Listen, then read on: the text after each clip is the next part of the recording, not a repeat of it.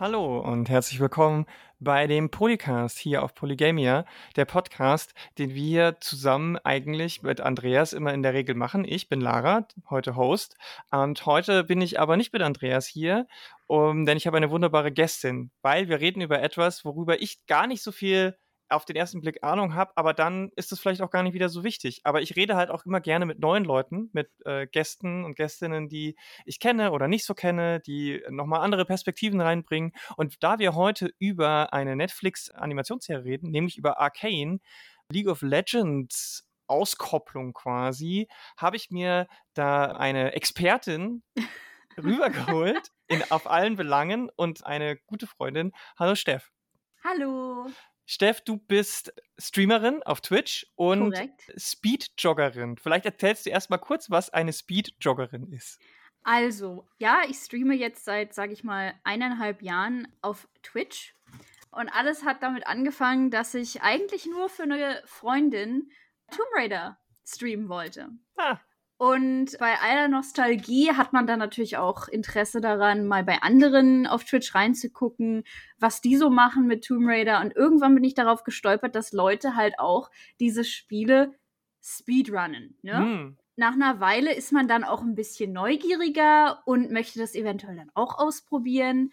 Und äh, ja, auf diesem Weg bin ich dazu gekommen, die Spiele mehr oder weniger gut äh, ein bisschen zu speedjoggen, um mich jetzt nicht komplett mit den Besten der Besten zu vergleichen, ja. Ja, krass. Also du machst quasi Speedruns, aber so irgendwie casual. Genau, genau, Casual Speedrunning, genau. Nenne ich es oft, wenn ich streame. Aha. Das Ding ist halt auch, dass äh, die Tomb Raider Community im Allgemeinen mir sehr, also ich runne eigentlich im Allgemeinen nur Tomb Raider so ab und zu.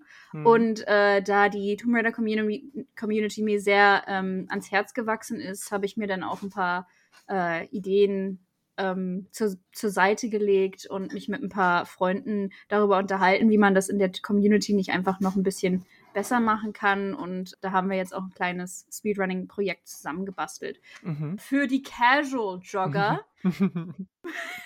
Und die, die es noch werden wollen. Genau, die, die es noch werden wollen, wo wir sozusagen Teile aus den Tomb Raider-Spielen nehmen und halt, wie gesagt, nur Teile von dem Game Speedrun, wenn man nicht so viel Zeit hat, ist das auch besser, ne? Man arbeitet ja auch noch und hm. so mhm. weiter und so fort. Und ja, das ist, das ist alles ein bisschen aus dem Ruder gelaufen, aber nicht negativ. ja, Im positiven Sinne. Ganz genau. Äh, Board Raiders heißt das richtig? Korrekt, korrekt. Board genau. Raiders. Und ihr äh, bei dir ist es aber so, ihr konzentriert euch eher auf die Classic Tomb Raider Spiele von, von weiß ich nicht, 90er richtig. bis 2000er? Ja, also äh, Tomb Raider 1 bis Chronicles, welches der, sag ich mal, der letzte Classic-Teil als 5 ist. Und ähm, ja, wir werden wahrscheinlich auch in Zukunft die anderen machen, aber man muss ja irgendwo anfangen. Genau. Ja, ja, cool. Und dann immer so einzelne Levels quasi kann man sich das vorstellen, weil selbst mit Speedrun Correct. dauert ja so ein Classic Tomb Raider schon mal so zwei, drei Stunden, oder? Also, es kommt dann halt drauf an, ne, wenn man spezifisch wird, ob es glitched ist oder glitchless, also mit ne, mhm. Exploits mhm. im Game sozusagen. Aber das geht von einer Stunde bis, ich glaube, Tomb Raider 4 glitchless wären drei Stunden, ja. Das Ui. ist auch eine Zeitspanne, die sehr dynamisch gestaltet ist, würde ich mal sagen. ja, aber ähm, um mal die Kurve zu kriegen, ja. ich äh, spiele nicht nur Tomb Raider, sondern auch manchmal League auf meinem Channel, also eher selten, aber mhm. ich bin sehr vertraut mit äh, League of Legends, da ich seit, ich glaube, Moment, lass mich überlegen, seit 2011, Dezember, hat mich mal irgendeine Freundin aus Amerika draufgebracht mit ihrem damaligen Freund. Hey, guck mal, hier ist dieses Spiel. Willst du das nicht mal mit mir und meinem Boyfriend ausprobieren? Und dann habe ich natürlich nicht Nein gesagt und war ganz schrecklich am Anfang. die, die Lernkurve bei League ist wirklich sehr interessant. Ist eine steile Wand? ja, definitiv. Und ich, ich muss ganz ehrlich sagen, zehn Jahre später ist, ist die Wand nur noch steiler. Scheiße. Ja, ja, weil das ist ganz skurril, ne? Also ich meine, damals, als ich angefangen habe, da, ich kann mich noch erinnern, ich glaube, Six und Fiora sind damals rausgekommen. Mhm. Und das waren damals, weiß ich nicht, 80 Champs und jetzt im Moment sind es bestimmt über 150. Hm. Ja, also ne, und du, du, musst dann halt auch wirklich lernen, was für Skills die, also als was für Fähigkeiten die ganzen Champions auch haben. Und ähm, deswegen ist das, ich glaube, heutzutage noch weniger beginnerfreundlich, als es damals war. Aber ja. Ja. Also für alle, die es nicht wissen, League of Legends ist ein sogenanntes MOBA. Ein, oh, jetzt weiß ich nicht, wie die Abkürzung genau heißt. Multiple Online Battle Arena. Ah, genau. Battle Arena, genau, das war's. Sehr gut, danke. Und es, äh, man spielt halt mit so HeldInnen-Figuren und ge gegen andere Teams und hat so äh, Basen jeweils, die man verteidigen genau. muss. Die anderen müssen die Basis angreifen, aber man kann mit seinem eigenen Heldenfigur, glaube ich, nur die gegnerischen Einheiten beschädigen, aber nicht die Basis, glaube ich, oder? Man, also ja, kann man. Ja. Es, ich glaube, es gibt andere MOBAs, wo man das nicht unbedingt kann. Ah ja. Aber das ist aber auch so im allgemeinen MOBA, wenn man wenn man ein MOBA in seinem Leben spielt, dann spielt man auch nur dieses MOBA, weil mhm. das ziemlich viel Zeit frisst und ne, äh, man ziemlich viel lernen muss. Mhm. Bei League ist es so, dass du mit ähm, fünf Champions auf deiner Seite gegen fünf Champions auf der gegnerischen Seite kämpfst und du hast sozusagen drei Lanes, also drei drei Action-Szenen sozusagen, mhm. wo es äh, darum geht, die Türme zu verteidigen und du hast halt Minions, die sozusagen, also das sind AI-gesteuerte Einheiten? Genau, Einheiten, Dankeschön, die dabei helfen zu verteidigen. Hm. Und halt immer gleich auf den Lanes zur anderen Base voranschreiten. So. Hm. hm. Und es gibt dabei auch noch den Jungle. Deswegen gibt es nämlich einen ähm, fünften Spieler sozusagen, der das alles noch ein bisschen chaotischer gestaltet und versucht halt gegen die Gegner sozusagen ähm, gesteuerte Angriffe zu starten. Ah ja, okay. Also so der, also der Homebase-Support quasi. Genau, genau, in, in dem Sinne. Oder Überraschungsangriffe und so weiter hm. und so fort. Ja, das Spiel hat sich in den letzten zehn Jahren sehr, sehr, sehr, sehr verändert. Mhm. Also da passiert auch, da muss ich äh, Riot schon, sage ich mal, Respekt entgegenbringen. Das Spiel verändert sich eigentlich jedes Jahr in der Preseason. Mhm. Das heißt, wenn, eine, wenn ein Jahr um ist, machen sie mehrere Changes und gestalten das Spiel sozusagen immer wieder neu. Und das, ne, also das ist bei Spielen, die es heutzutage gibt, die müssen sich verändern, sonst werden mhm. die halt einfach langweilig. Mhm. Und ja, wie gesagt, also das Spiel ist nicht mehr das gleiche Spiel, was es vor zehn Jahren mal gab. Also nicht wie äh, World of Warcraft oder Warcraft 3 bis 10.000, was eigentlich immer quasi fast das gleiche Spiel geblieben ist. Ja, also würde ich jetzt würde ich jetzt nicht sagen. Ich glaube, also ja. in meiner aus meiner Sicht heraus ist das Spiel sehr sehr anders, wie es mal war. Das sieht man auch ganz einfach am Pro Play, weil viele alte Spieler dann halt auch aufhören.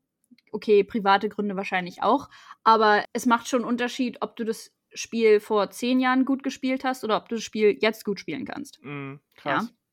Und das war so, das, das war ja so das erste große Ding, was Riot gemacht hat. Genau. Und mittlerweile gibt es aber ja noch mehr. Es gibt zum Beispiel so eine Art Card-Game als digitales Spiel noch, ne? Korrekt. Das heißt Legends of Runeterra. Ja, kann man sich vorstellen, ähnlich wie andere Kartenspiele, die es halt, sag ich mal, gibt oder auch schon gab aber mit seiner eigenen Dynamik und mit, äh, mit der eigenen Mechanik. Also es ist jetzt nicht nur Copy-Paste. Mhm. Da haben sie sich schon Mühe gegeben. Also es gibt halt, du, du hast sozusagen mehrere Champion-Karten, die du in dein Deck mit reinbauen kannst. Und ja, das eigentlich ziemlich individuell gestalten kannst. Da gibt es dann halt auch verschiedene, verschiedene Regionen. Mhm. Das passt, das passt super, wenn wir auf Arcane im Endeffekt hinaus wollen. Ja, und mit den Regionen, die man dann sozusagen in seinem Deck zusammenstellt, kann man bestimmte Karten kombinieren. Mhm. Das ist, also, aber wie gesagt, kann man sich vorstellen, wie halt Card Games, die man kennt. Mhm. Muss man halt nur lernen. Also, genau, so Hearthstone, Magic genau, und so, ja. aber mit eigenen Figuren, mit eigenen Mechaniken natürlich. Das, genau. Aber was, was ich auch schon gesehen habe, ist, dass Legends of Runeterra hat ja auch ein hat ja auch immer irgendwie so eine Art Story noch dabei. Ja, also das war am Anfang gar nicht so. Ich mhm. spiele, sage ich mal, oder ich meine, ich spiele jetzt nicht durchgehend dieses Spiel, weil es ist halt auch ein Kartenspiel und da kommt auch immer was Neues und ne, Mhm. man kann immer nur einen bestimmten, eine bestimmte Anzahl von Spielen am Tag spielen und irgendwann verliert man dann, sage ich mal, so den, den Anhang ans Spiel, wenn man dann nicht immer aktuell ist. Aber es ist nicht so schwierig wie League, muss ich ganz ehrlich sagen. Klar, okay, die Karten muss man lernen, aber da gibt es bestimmte Mechaniken, die man definitiv schneller drauf hat, als dass man jetzt fün- 150 Champions mit ihren äh, eigenen vier Skills lernen muss, ne? Genau. Und das ist ein schöner Zeitvertreib, äh, sage ich mal so. Und ich habe in der Beta damals halt auch gespielt und dachte mir, ja, ziemlich cooles Spiel. Dann mal eine Weile nicht gespielt. Jetzt die Woche habe ich wieder ein bisschen gespielt. Wegen der von dir erwähnten Singleplayer-Szenarien. Äh, die gab es, wie gesagt, damals noch nicht. Die gibt es jetzt aber jetzt, äh, glaube ich, auch noch schon eine Weile. Ich weiß nicht, wie lange. Und dieses Mal mit dem letzten Update haben sie es halt auch auf Arcane fokussiert. Also da gibt es dann verschiedene Charakter, die in Arcane halt auch vorkommen. Die ist auch schon in League seit 2013, kam Jinx raus 2012. Weiß seit 2012 äh, in League mhm. zum mhm. Beispiel. Also die, die machen da halt Updates und packen da mehrere Champions rein, die sie dann dort haben wollen in dem Sinne. Also das ist sehr interessant. Mhm. Und die, Ja. die, die Stories werden dann so in so Comic-Sequenzen quasi erzählt, ne? Korrekt, korrekt. Also ich habe das auch diese Woche zum ersten Mal ausprobiert. Es gibt die schon eine Weile, also kann man auch andere von äh, aus anderen Regionen, nicht nur aus der Piltover-Region sozusagen, Figuren freischalten, sondern von überall in der Welt von Runeterra sozusagen. Und ja, es gibt sozusagen eine kleine Story. Man kriegt Karten, die sozusagen nicht aus dem eigenen zusammengestellten Deck sind, sondern die Mhm. kriegst du von, von League, ein, äh, also von, nicht von League, von Riot sozusagen einfach ähm, zugewiesen. Al- genau, zugewiesen. Und du musst dann halt mit diesem Deck, was dir gegeben wird, umgehen. Ui. Du lernst natürlich dann auch, ne? Und du hast dann halt auch bestimmte Champions, gegen die du antrittst und weißt dann nach einer Weile, okay, dieses Deck kann das, Hm. dieses Deck kann das. Also es ist sozusagen die Singleplayer, die führen dich auch gut an die neuen Karten, die es dann gibt, ran, muss ich ganz ehrlich sagen. Aber das finde ich ja ganz cool, dass die das eben nicht nur einfach so machen ähm, oder irgendwie so Spielmodi und dann musst du mit diesen Decks spielen, sondern dass es halt auch in eine Story verwoben ist. Das macht, gibt dem Ganzen Ja. noch ein bisschen mehr Anreiz, das auch wirklich, wirklich mal zehn, zehn Matches zu spielen oder noch länger und nicht nur einmal kurz, oh, okay, kann ich nicht find, oder äh, finde ich irgendwie ko komisch, Ja. äh, ungewohnt, sondern durch die Story bleibst, äh, bleibt man wahrscheinlich dann eher auch so ein bisschen dran. Finde ich eigentlich Absolut. Also ich, ich fand es, sage ich mal, nach Arcane noch, das war dann noch die, das Sahnehäubchen, Mhm. ne, Idee. drauf, weil man dann so denkt, oh, cool, okay, und ich kann mit den Charakteren ein bisschen interagieren und hat dann, man hat dann noch mehr Hintergrundinformationen. Also es ist schon sehr süß gemacht, sehr liebevoll, muss ich ganz Mhm. ehrlich sagen. Ja. Okay. Und du hast schon gesagt, es spielt äh, in der, die heißt ja auch Legends of Runeterra und jetzt können wir Korrekt. vielleicht so ein bisschen rübergehen zu der Serie, weil ich habe ja am Anfang schon gesagt, ich kenne mich da nicht aus. Also ich kannte äh, League of Legends nur als Name und ich wusste ungefähr, was es ist, also wie das MOBA funktioniert. Ich wusste, dass es irgendwie ein Kartenspiel gibt, ähm, aber ich wusste nichts von der Welt, ich wusste nichts äh, von den Figuren, die da drin vorkommen und was da für Stories gemacht werden. Und was, was ist denn jetzt dieses Runeterra für eine Welt? Wie kann ich mir das vorstellen? Äh, wo, in welchem Bereich sind wir hier? High Fantasy, Cyberpunk, Zukunft oder Mittelalter? Oder was ist denn das genau? Alles in einem.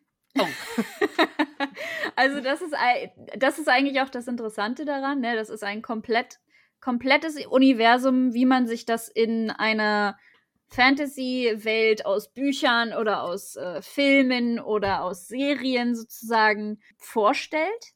Halt nur mit dem Anfang, dass es nicht ein Buch war und auch kein Film, sondern am Anfang war es einfach League of Legends, ein Spiel.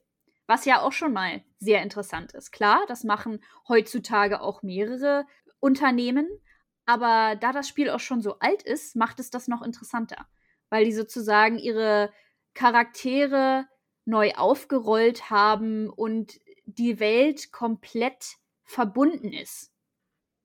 Es gibt verschiedene Orte in Runeterra. Es gibt auch eine große Karte von Riot auf der League of Legends äh, Seite. Und da gibt es dann halt verschiedene Städte, Umgebungen, Wüsten und so weiter und so fort. Also es ist halt eine Riesenwelt, wirklich. Mhm. Und ich mhm. meine, kannst du, kannst du dir auch vorstellen, bei 150 äh, Champions hast du natürlich, musst du mehrere Orte mhm. haben, sondern ja. hast du ja die ganze Stadt abgezählt von ja. den Leuten, die es da gibt. Stimmt, ja. ja. Aber es spielt alles noch auf einer, auf einem Planeten, oder? Also es ist nicht intergalaktisch quasi. Naja. es gibt intergalaktische Champions, die aus, ja, die sozusagen älter als das Universum sind. Das sind jetzt, wo ich drüber nachdenke, vielleicht zwei Charaktere, sozusagen ein großer, ein großer Drache und ein kleines Mädchen, hört sich total lustig an. Aber ähm, ja, und die, die existieren schon, sage ich mal, vor der Runeterra-Welt. Okay. Mhm. Weil sie das Universum sozusagen mit erschaffen haben. Okay. Aber es gibt halt keine äh, interplanetarischen äh, Sachen, sondern es spielt dann trotzdem Runeterra ist Bis so ein. jetzt nicht. Ja, okay. Ich, wir gehen wir mal von jetzt aus. Und es gibt auch nicht Mu Multiversums äh, äh Paralleldimensionen oder so, wie jetzt, weiß ich nicht, bei Marvel und DC. Da. Zumindest nicht so eindeutig. Mm, oder doch? Ich, eigentlich schon. Ah, ja. Also, das hängt mit den, mit den Ingame Skins zusammen, mit den ästhetischen Sachen, die man ah. sozusagen dazu kaufen kann, wenn man möchte. Hm. Ähm, ich weiß nicht, ob dir KDA was sagt. Mhm. Aber für unsere ZuhörerInnen, was ist das? das ist sozusagen eine Band, die es gar nicht gibt, aus Charakteren, die aus der Welt von League of Legends genommen sind. Also mhm. Also ihr, ihr, ihr merkt schon, diese Welt ist absolut riesig und Riot bildet sich da auch, sag ich mal, aus der großen Welt noch viel größere Welten. Man muss sich vorstellen, wenn man im, im, äh, im Game ist und spielt, dann hat man natürlich den Standard-Skin. Also, aha, okay, dieser Champion sieht so und so aus. Ähm, und dann kannst du dir aber zum Beispiel noch einen anderen Skin zulegen, der mhm. dann anders aussieht, weiß ich nicht.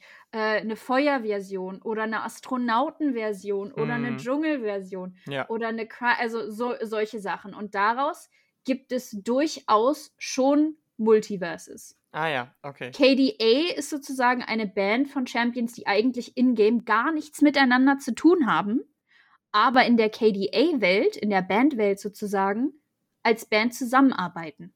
Und das ist schon Multiverse in meinen, äh, in, in meinen Augen. Also, ja. Ja, ja? also es, die, die haben dann auch richtig Musikvideos da, und, und Songs, die man auf YouTube gucken kann und das wirkt ja. so ein bisschen wie, ja, heute, also es ist, glaube ich, noch nicht ganz K-Pop, aber ähm, Girl, ja, Girl Pop irgendwie so, also die haben dann, die ja. tanzen mit so, mit, mit, also es ist schon so irgendwie in die Richtung. Korrekt. Und ja, ja, auf, doch würde ich auf jeden Fall sagen, bei KDA trifft zu, sehr, sage ich mal, aus dem asiatischen Raum angehaucht oder inspiriert. Es gibt aber noch andere Bands in, in League. Mhm. Pentakill zum Beispiel, das ist eine Metalband, auch aus verschiedenen Champions, die gar nichts miteinander zu tun haben im eigentlichen Universum. Und die haben dann immer ganz süße Biografien, ganz kurz oder äh, Texte oder kleine Comics, wie die halt miteinander interagieren und so weiter und so fort. Und das, ja, ist schon Multiverse. Ja, dann Fall. auf jeden Fall, klar. Ja. Aber die Haupt, das Hauptuniversum klingt jetzt so ein bisschen, ist also zumindest was ich jetzt von der Serie gesehen habe, so wirkt es sehr steampunkig. Also wir haben, wir haben auf der einen Seite haben wir eine Art von ähm, Ingenieurskunst und, und, und Fortschritt, aber es ist halt noch nicht Hyperspace oder Flugtaxis im klassischen Sinn, aber es gibt zum Beispiel so eine Art Heißluftballon oder, oder so Zeppeline, ja. die schon irgendwie ja. nochmal, also es gibt keine Flugzeuge, aber diese Zeppeline funktionieren fast so wie Transportluftschiffe, ja. aber wir haben eben auch Magie. Zumindest ist es nicht so, dass man sagt, Magie gibt es nicht, so wie bei jetzt in unserer in der wir jetzt leben, in der Lara und Steff-Welt, äh, mhm. äh, wo Magie äh, bisher noch nicht nachgewiesen werden konnte als oh. äh, außerphysikalische Kraft. ist es dort so, dass es das zumindest mal gab oder irgendwie man weiß von der Existenz? Genau. Ähm, deswegen würde ich sagen, es ist so grob in die Steampunk-Richtung, aber es ist nicht dieses klassische Steampunk. Ich finde die Ästhetik allgemein sehr, sehr schön. Mhm. Aber ich muss dazu auch sagen, es kommt darauf an, wo du dich genau in Runeterra befindest. Mhm. Wenn wir uns jetzt in Piltover, wo, hm. wo ähm, Arcane spielt, befinden, dann ist das korrekt. Total Steampunk, versuchen mit Maschinen sozusagen fortschrittlich zu sein und so weiter und so fort. Ähm, aber es gibt durchaus auch andere Orte, wo Magie komplett normal ist. Ah, wo, ja. wo, ja, wo zu sagen, tagtäglich die, die Leute können mit Magie umgehen. Oder es gibt auch verschiedene Arten von Magie. Das ist, das ist sehr weitläufig, äh, läufig, aber bei Arcane ist es definitiv die Steampunk-Richtung. Ja. Okay. Und bevor wir jetzt in die Story von der Serie einsteigen, noch eine, eine Sache zur Einordnung. Und zwar gibt es sowas wie Zeitalter oder spielt das alles immer gleichzeitig quasi? Ähm, oder gibt es irgendwie so, weiß ich nicht, Runeterra vor 5000 Jahren, vor 1000 Jahren, jetzt und dann in 1000 Jahren? Gibt es da solche, solche Timelines oder ich, eher nicht? Ich würde sagen, ist ein bisschen schwierig, weil da muss ich wieder darauf zurückkommen, dass das Spiel an sich zehn Jahre alt ist. Mhm. Oder mehr, mehr als zehn Jahre alt. Aber diese Welt wurde sozusagen nach und nach ausgebaut. Ich glaube nicht, dass Riot Games sich damals gedacht hat, ah, in zwölf Jahren, äh, da haben wir unsere eigene Serie und 10.000 andere Spiele, die von mhm. Indie, ne, so in dem Sinne. Ich glaube nicht, dass sie darüber nachgedacht haben. Deswegen hat sich, sage ich mal, die Biografie von Champions auch in einer in, in der Zeit verändert, musste sich auch verändern, um da sozusagen Verbindungen herstellen zu können. Und die Zeit wird immer sehr, sage ich mal, vorsichtig angefasst. Also man kann sich denken, okay, das ist jetzt vor 100 Jahren passiert und das, ist in, das wird in 200 Jahren passieren und so weiter und so fort, aber das ist nirgendwo sage ich mal, wirklich protokolliert. Ne? Hm. Also man wäre mal schön, wenn Riot das so machen würde, aber man weiß ja auch in, äh, sage ich mal, in Fantasy-Büchern, dass das gar nicht so einfach, äh, sage ich mal, zu zusammenzuschnüren hm. ist unbedingt. Deswegen denke ich, bleiben sie da ein bisschen freier. Okay, ne? gut.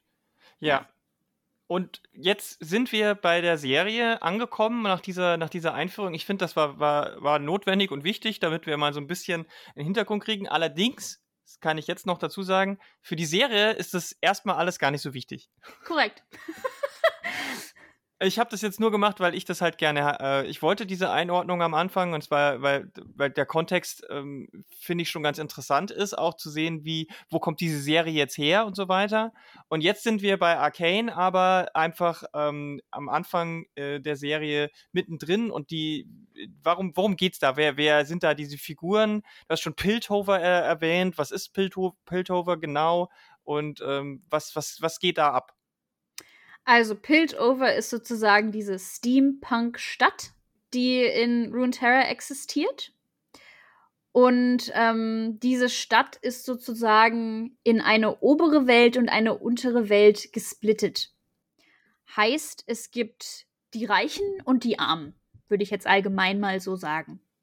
Und äh, diese Serie an sich fokussiert sich halt auf verschiedene Champions aus League oder aus der Welt von Runeterra. Mhm. Und das sind äh, Vi, Jinx, Caitlyn, Victor, Jace, Heimerdinger.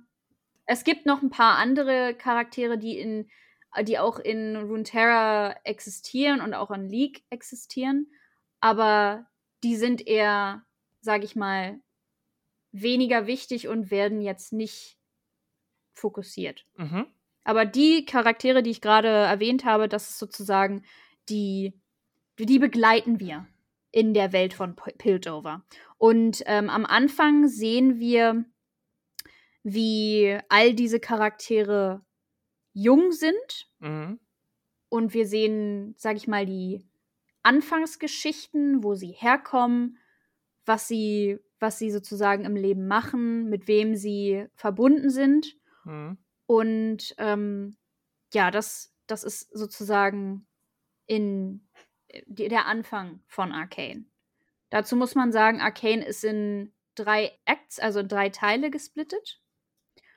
Und die ersten drei Teile spielen von den meisten der Charakteren in der Kindheit oder im jugendlichen Alter, würde ich jetzt einfach mal sagen. Ja. Ja, ja im, im, im Mittelpunkt würde ich auch sagen, da steht der Konflikt von dieser Welt von oben, von den Mhm. Reichen und der Welt von unten, von den Leuten, die halt kaum was haben. Mhm. So wird auch Arcane eröffnet. Mhm. Genau. Wir haben quasi, wir steigen ein mit einem waschechten Bürgerkrieg, könnte man sagen. Ja, Denn die Unterstadt, auch genannt Zaun, Saun, ich weiß nicht, wie es im Deutschen ausgesprochen wird, ich habe es auf Englisch ja gehört, ich Saun. sag, ich, ja genau, Zorn. Zorn. Also in dem Sinne. Zorn ist, ist, ist korrekt, ist sozusagen die. Also Ich glaube, am Anfang der Serie wird es Undercity genannt, ne? genau. Ja, genau. Und ähm, ja, man sieht so, ich, ich würde jetzt einfach mal einsteigen und Hm. sagen, der, die erste Szene, sieht man, die man sieht, ähm, das sind zwei kleine Kinder, die ziemlich verloren auf einer blutigen, kann man schon sagen, Hm. Straße ähm, stehen und halt sehen, wie ein jemand aus der Unterwelt sozusagen die Polizei der oberen Welt äh, tötet. Hm. Ja? Kann man schon, also ich meine, das, das hört sich jetzt äh, krass an, aber ich meine, wir, wir sprechen hier von Bürgerkrieg und das ist wirklich die erste Szene, die Arcane euch Mhm. eröffnet, wenn ihr die Serie startet. Ja, Also, genau. ja. Und es ist auch äh, gar, ganz gar nicht schlecht, dass sie so angefangen haben. Es schmeißt zwar einen auch wirklich erstmal hoffnungslos rein, aber ja. es setzt halt auch direkt die Tonalität und das finde ich gut, weil damit gleich gezeigt wird, das ist keine Kinderserie. Nur weil Ja. es eine Animationsserie ist, geht es und nur weil jetzt am Anfang Jugendliche und Kinder ähm, viel vorkommen, ist es keine Serie für Kinder und Jugendliche. Ähm, ich glaube, die Freigabe ist zwar 16 plus. ab 16, aber ja, 16, also 16 ist auch wirklich die Schwelle. Ich würde es nicht Ja. offiziell, natürlich, 14-, 15-Jährige werden das gucken, wenn sie Bock drauf haben. Ne? Das ist eine Netflix-Serie, wenn ja die Eltern nicht drauf pa- aufpassen. Aber ich würde sagen, also das ist schon hart, auch gleich die Einstiegsszene. Man sieht sehr viel blutige äh, Geschichten, Leichen und so weiter. Mhm. Ähm, also da, da wird gleich die, da wird gleich eine Ansage gemacht. Ja, und ähm, wie, wie, wie du auch schon gesagt hast, ich finde das äh, als Eröffnung ähm, eigentlich genau richtig. Dann geht die Geschichte halt weiter. Da wird jetzt nicht viel gesagt in der ersten Szene, sondern man hat den Eindruck und man, man behält den bei sich. Und die nächste, und die nächste Szene ist äh, sozusagen schon wieder ein kleiner Zeitschritt in die Zukunft. Und die zwei Charaktere, die zwei kleinen Mädchen, die man am Anfang gesehen hat, sind halt ein bisschen größer, ein bisschen älter und man sieht halt, wie sie in einer kleinen Gruppe in der oberen Welt unterwegs sind. Also ich würde sagen, die, die, die, die ältere der beiden Schwestern, wir können die jetzt auch äh, anfangen mit Ja. dem Namen zu benennen, wie oder Vai, Weil, genau. genau, ähm, die äh, ist, die ist jetzt, würde ich sagen, so 15, 16 in dem Moment. Ja. Und die, ja, auf jeden Fall. die jüngere Schwester Powder ist wahrscheinlich dann so 12, 13 maximal. Ja, maximal, vielleicht sogar ein bisschen jünger, würde Vielleicht sogar noch 10, aber sie ist Ja. schon, also dann, dann wäre sie schon relativ weit, aber also sie, die, die, die haben halt natürlich unterschiedliche Ausprägungen. Und dann gibt es noch zwei Freunde, Clagor und Milo. Das sind so ein bisschen der, die, die, typische, die typische Truppe, Anführerin, dann das schüchterne, etwas äh, jüngere äh, Baby äh, Anhängsel. Anhängsel. Dann hast du Mhm. einen, der relativ geschickt mit den, mit den Fingern ist, der, der kann auch so ein bisschen einbrechen und so. Genau. Und dann gibt es noch den etwas äh, tumberen, großen, aber tumbt nur jetzt vom Körper. Also der ist jetzt nicht Mhm. irgendwie, äh, der ist immer noch schlau und so. Der ist dann eher so the Muscle in der Gruppe. Ja. genau. Und die vier haben was vor. Ja, die haben was vor. Sie wollen sozusagen in die obere Welt, um irgendwas zu stehlen, was Wert hat. Mhm. Weil in der, un, under, äh, in der Undercity muss man halt ne, von, von Tag zu Tag gucken, wie man Essen zusammenkriegt und so weiter und so fort. Und die Anführerin hat sozusagen für sich den Entschluss gefasst, hallo, wir müssen als Gruppe jetzt was tun, damit es uns besser geht. Also es geht natürlich auch darum, um sich zu beweisen in dieser Welt, weil das Ja. ist schon eine, so, so diese, diese Undercity ist natürlich auch so ein bisschen der Stärkste oder die Stärkste überlebt. Mhm. Aber also sie hat auch natürlich äh, so ein bisschen Regeln und es gibt natürlich auch gewisse Dinge, die nicht einfach so gehen, aber äh, im Großen und Ganzen musst du dich beweisen, dass du, dass du Respekt bekommst und so weiter. Und das wollen die halt machen. Die wollen ihren ersten eigenen Heist durchziehen. Und das geht ein bisschen schief. Ja. Und äh, Explosionen und sie müssen flüchten und sie werden auch noch überfallen und verlieren ihre Beute. Korrekt. Und ähm, wir müssen ja jetzt gar nicht so ins Detail gehen, alles, aber sie kriegen äh, natürlich, äh, sie setzen damit alles in Gang, was die ganze Serie irgendwie ausmacht. Ja. Ähm, weil wir sehen dann in der zweiten Folge, das ist auch noch kein großer Spoiler, einfach die Ereignisse dieses Überfalls von der anderen Seite, denn sie sind bei jemandem eingebrochen, der nicht irgendjemand ist, Sondern ein junger, aufstrebender ge- ge- junger, aufstrebender Forscher. ja, Forscher voller Ideen und äh, Mut und ja, mit, mit einem Ziel. Ich glaube, diese eine Szene, die ist auch relativ früh, Ja. dass man sieht, wieso er das alles macht, ne? Genau. Jace ist äh, Erfinder mit einem speziellen Hang, der ist clever, aber der hat, der hat sich ein Ziel äh, gesetzt und zwar möchte er äh, Magie und Technik zusammenbringen, weil es in der Welt von äh, Runeterra eigentlich so ist, dass man mit Magiefähigkeiten geboren wird oder nicht. Man kann es nicht lernen, man hat es oder man hat es nicht. So wird es zumindest erklärt So ja, in der so wird Serie. es auf jeden Fall dargestellt. Genau. Und er möchte aber mit seiner Hextech beweisen, dass man mit seiner, mit, mit Technologie die Magie auch irgendwie nutzen kann oder mit ma Genau, magische Kräfte kontrollieren. genau kontrollieren Ja. kann. Und darauf stoßen halt die, diese vier Jugendlichen und ähm, seine Experimente werden dadurch halt auch der, das, das ist eigentlich verboten Genau, äh, von der öffentlich gemacht sozusagen. genau. Man muss sich, man muss da, da dabei auch sagen, glaube ich, dass ähm, Jace in der oberen Welt eher so Arbeiterfamilie ist. Hm. Hoch angesehene Arbeiterfamilie, aber eigentlich produzieren die Hammer. Genau. Also es Ja. Hand, Hand ist kein, kein alter Adel, sondern es ist Genau. eher, also durch die, das Handwerk nach oben gekommen. Ja. Reiche Handwerkgruppe oder so. Genau. Ja. Und ähm, er sozusagen als junger Kerl äh, möchte das Familienbusiness, sage ich mal, noch weiterbringen. So, so, so sieht man das, denke ich. Genau. So sieht man das. Und er ist, er ist halt sehr von seiner Idee fast schon besessen, kann man Ja, sagen. Und, und auch nahezu unbelehrbar und trifft dann auf die, auf die Bürokratie. Und dann gibt es die Regierungsform von Peltover ist The High Council, heißt glaube ich. Ja, Und das ist ein Rat aus ähm, verschiedenen Leuten, die ähm, aus verschiedenen Adelsfamilien wahrscheinlich kommen, beziehungsweise ähm, auf, auf andere Art und Weise sich da hochgearbeitet haben. Ähm, unter anderem auch der, ein, einer der Stadtgründer, den hast du ihn vorhin schon genannt, den Herrn, Heimerdinger. den Herrn Heimerdinger. Ja, wundervoller Champion, wundervoller Charakter. Eine, also große Freude bei mir, ihn animiert zu sehen. Hm, hm. Ist auch einer der ältesten sozusagen. Und äh, ich glaube, er sagt in der Serie auch, er ist 300, äh, 307 Jahre alt. Hm. Und ja, er ist sozusagen der, der Haupterfinder, der auch die Universität sozusagen Hm. leitet. Und ja, Professor Heimerdinger ist einer, der entscheidet, was in Piltover passiert. Genau, er ist so ein bisschen der, der, der Yoda, äh, wenn Yoda aber Wissenschaftler wäre.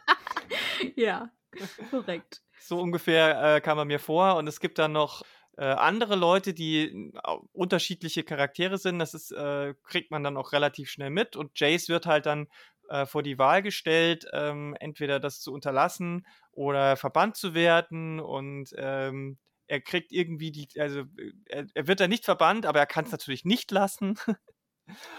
Ja, Und ähm, diese Entwicklung mit, dem, mit ihm und der Hextech ist eine ganz wichtige Sache, die da in Gang gesetzt wird. Aber auf der anderen Seite eben auch die Sache um Vi und ihre, und ihre Gruppe und auch ähm, das, was mit dem Heist äh, passiert ist, ähm, setzt natürlich auch wieder ähm, die äh, Geschehnisse in Gang, dass die, die obere Stadt, die, das Reichen, die Reichenstadt äh, mit der Unterstadt aneinander gerät und ähm, den, diesen sehr zerbrechlichen Waffenstillstand, Schrägstrich, Pseudofrieden ja, sehr, sehr, sehr, sehr krass gefährdet. Und da geht es vor allem auch um die Person, die, die wir am Anfang besprochen haben, der quasi Ziehvater von Powder und Vi. Vander. Genau. Genau. Der war sozusagen in dem, äh, man bekommt so mit, dass er in dem Bürgerkrieg damals mit eine der vordersten Ränge war, also der sozusagen gesagt hat, okay, wir haben, wir haben keine Lust mehr darüber, was die obere Welt mit uns macht, äh, lass uns auf die Barrikaden gehen. So wird es auf jeden Fall dargestellt. Ne? Und ähm, in der in der Zukunft sozusagen oder in der Gegenwart, wo man jetzt auch gerade ist, ja. ähm, hat er sich sozusagen den zwei kleinen Mädchen angenommen, die dann nicht mehr so viel, also nicht, nicht mehr so jung sind. Und ähm, er betreibt in der unteren Welt eine, eine Bar. Sie sozusagen, ähm, ich würde sagen, auch schon das Zentrum ja. der Unterwelt ist. Und wenn man das immer so kennt, als äh, in, in, auch in Fantasy-Novels ähm, Märkte sind so sozusagen ne, hm. äh, ein Friedenspunkt, da, da wird nicht gekämpft, da wird genau. nicht äh, sich irgendwie bespuckt oder so weiter. Hier ist alles in der Balance und wenn nicht, dann schmeißt es raus. Genau.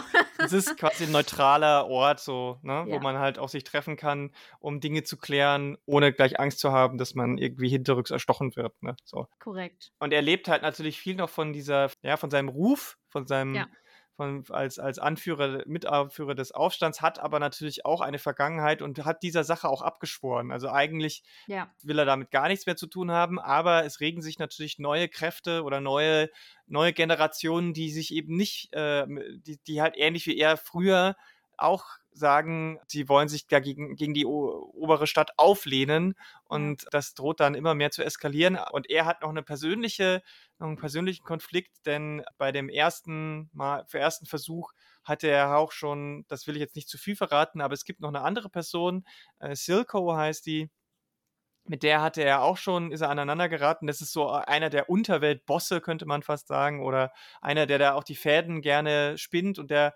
versucht da auch mit, mit Dingen zu spielen, wo man nicht so genau weiß, ob er das alles immer so unter Kontrolle hat. Also so ein bisschen die Verzerrspiegelung von dem, was Jace mit Hextech macht, nur nicht mit äh, Technologie, sondern eher auf biochemischer Sache. ich hätte jetzt auch Bio gesagt, ja, ja. auf, auf Bio-Ebene. Eher, also nicht in die Richtung Magie, sondern durch, durch Flüssigkeiten, Veränderungen ja. in bestimmten Sachen hervorzuheben. Genmanipulation, genau. Engineering und, und Mutationen und so weiter. Das ist halt auch verwoben, denn nicht nur ist Circo mit Wanda quasi irgendwie in irgendeiner Art und Weise verknüpft, sondern auch Vi kommt damit in Kontakt, weil einer von den Handlangern von Circo äh, nämlich ihr auflauert, um ihr Dinge abzunehmen, weil sie eben mhm. bei diesem Jace eingebrochen haben und da ergibt sich einiges und es wird immer enger, das, mehr maschiger das Ganze und die Bedrohung wird immer größer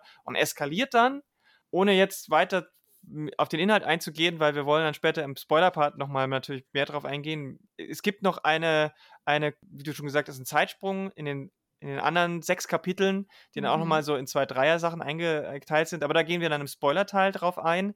Ich würde jetzt noch so ein bisschen auf Figurenkonstellationen näher eingehen wollen, weil ich glaube, das macht auch so ein bisschen mit das Herz aus. Ach ja. Weil wenn dann, wenn dann der Zeitsprung passiert ist und wir die, die alle mehr oder weniger erwachsen geworden sind von diesen Jugendlichen, also Wei ist wahrscheinlich so dann Anfang 20 ja. vielleicht maximal.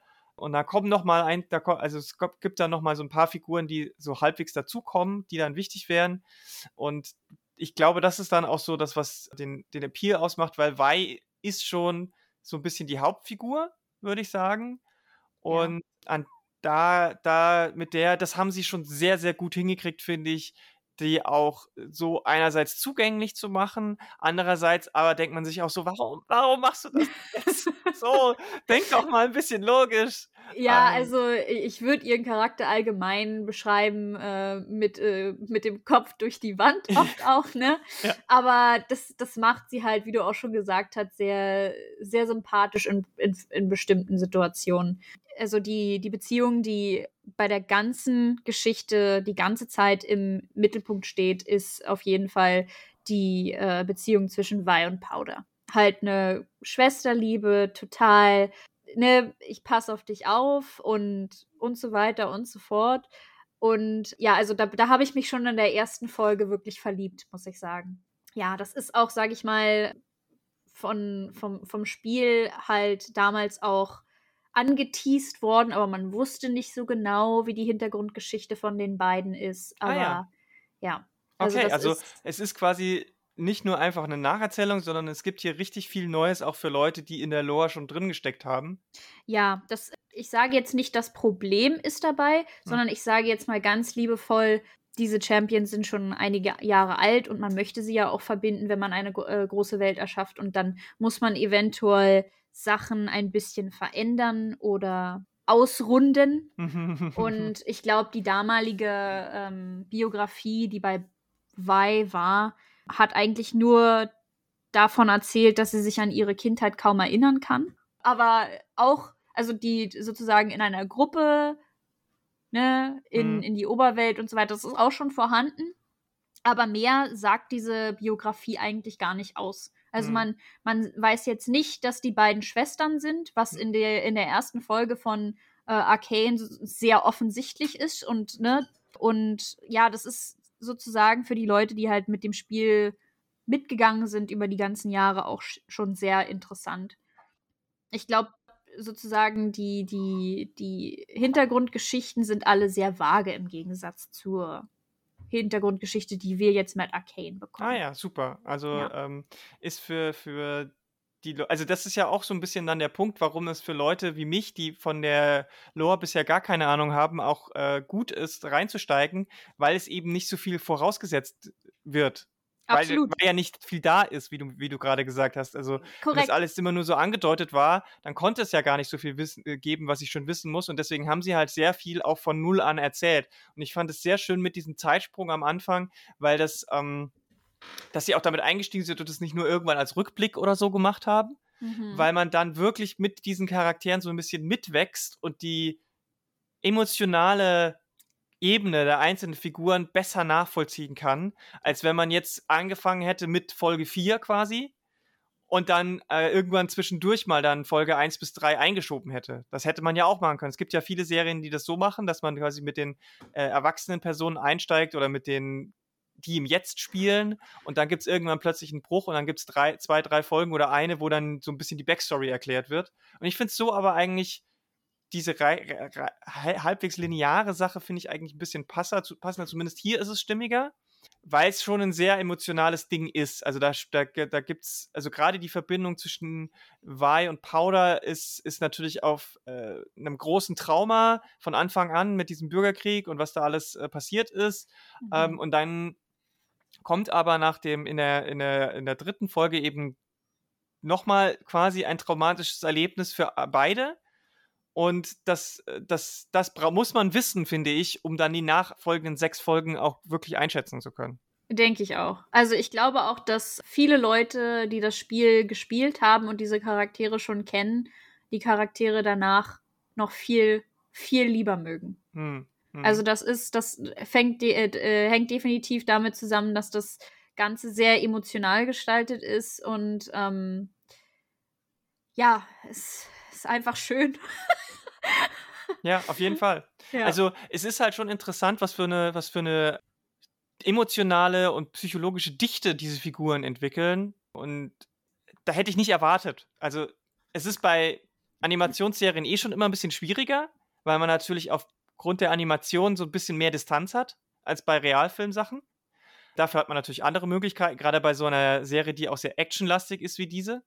Aber ähm, es ist halt, ich hätte auch nicht gedacht, dass sowas von ähm, Spiel wie League of Legends kommt, was jetzt ja. für mich halt nicht irgendwie präsent war als ein Spiel, was total tief geht und auf Emotionen und sich Zeit nimmt und so weiter. ja. Deswegen hat mich das sehr positiv überrascht und es geht ja dann auch noch weiter. Ne? Du hast dann nochmal, ähm, ich finde es auch interessant, wie die verschiedenen Blickpunkte gemacht werden. Da hat es mich äh, an echt so Serien wie Game of Thrones auch erinnert, weil die, die Perspektive halt immer wieder wechselt. Du hast nicht diese eine Heldinnengeschichte oder so, Mhm. sondern du hast ja dann mit diesem Blickwinkel von Jace, der dann ähm, auf einen, ähm, ja, ich sag mal, auch auf einen, äh, am Anfang in den ersten Folgen auf jemanden trifft, Victor, der dann zu einem mindestens besten Freund und Ja, mindestens. äh, zusammen äh, Wissenschaftler trifft. Ja. Und dann aber auch gleichzeitig noch auf jemanden aus, der, aus dem Hohen Rat, dem Council trifft, mit der er auch noch äh, in eine engere Beziehung geht. Mel. Mel? Und das, das finde ich halt auch interessant. Und wir kriegen sogar noch von Victor, kriegen wir dann auch noch mal Backstory. Also die nehmen sich auch wirklich Zeit. Arcane nimmt sich wirklich Zeit, ihre, die, die Figuren, alle Figuren, die irgendwie auch wichtig sind und sind, selbst wenn es nur in Anführungsstrichen Nebenfiguren sind, aber wenn die wichtig sind für andere Figuren, dann kriegen die auch noch mal äh, genügend Zeit, um sich irgendwie zu entwickeln oder um da ein bisschen genauer hinzuschauen, warum sind die so, warum handeln die so, wie sie sind.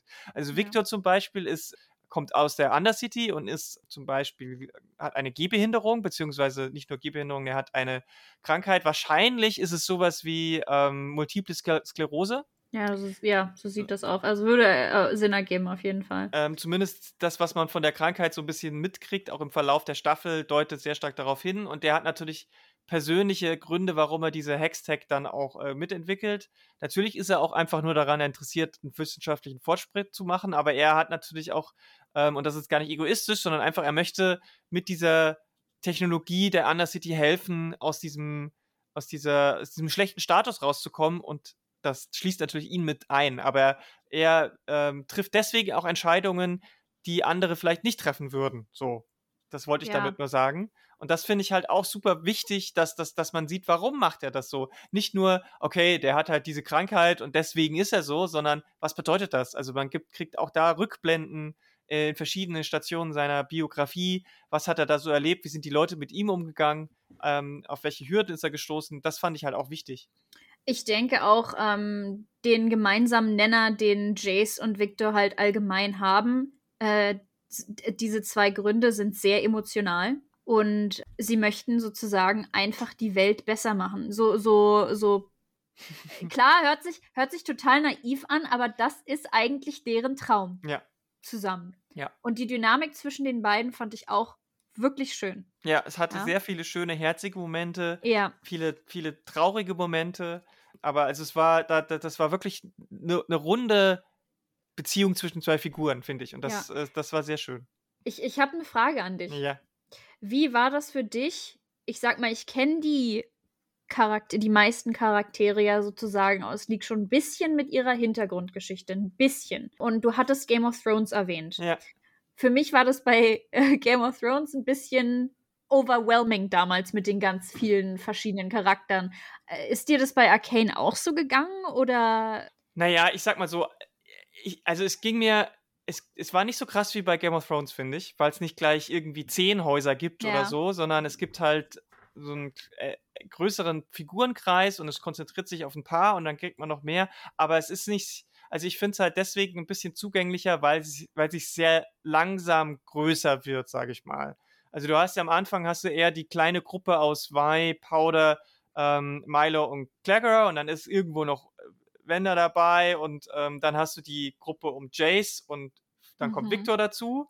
Aber das, das, das sind dann nicht auch gleich nochmal zehn andere Leute, die ich mir sofort merken muss, wer das ist.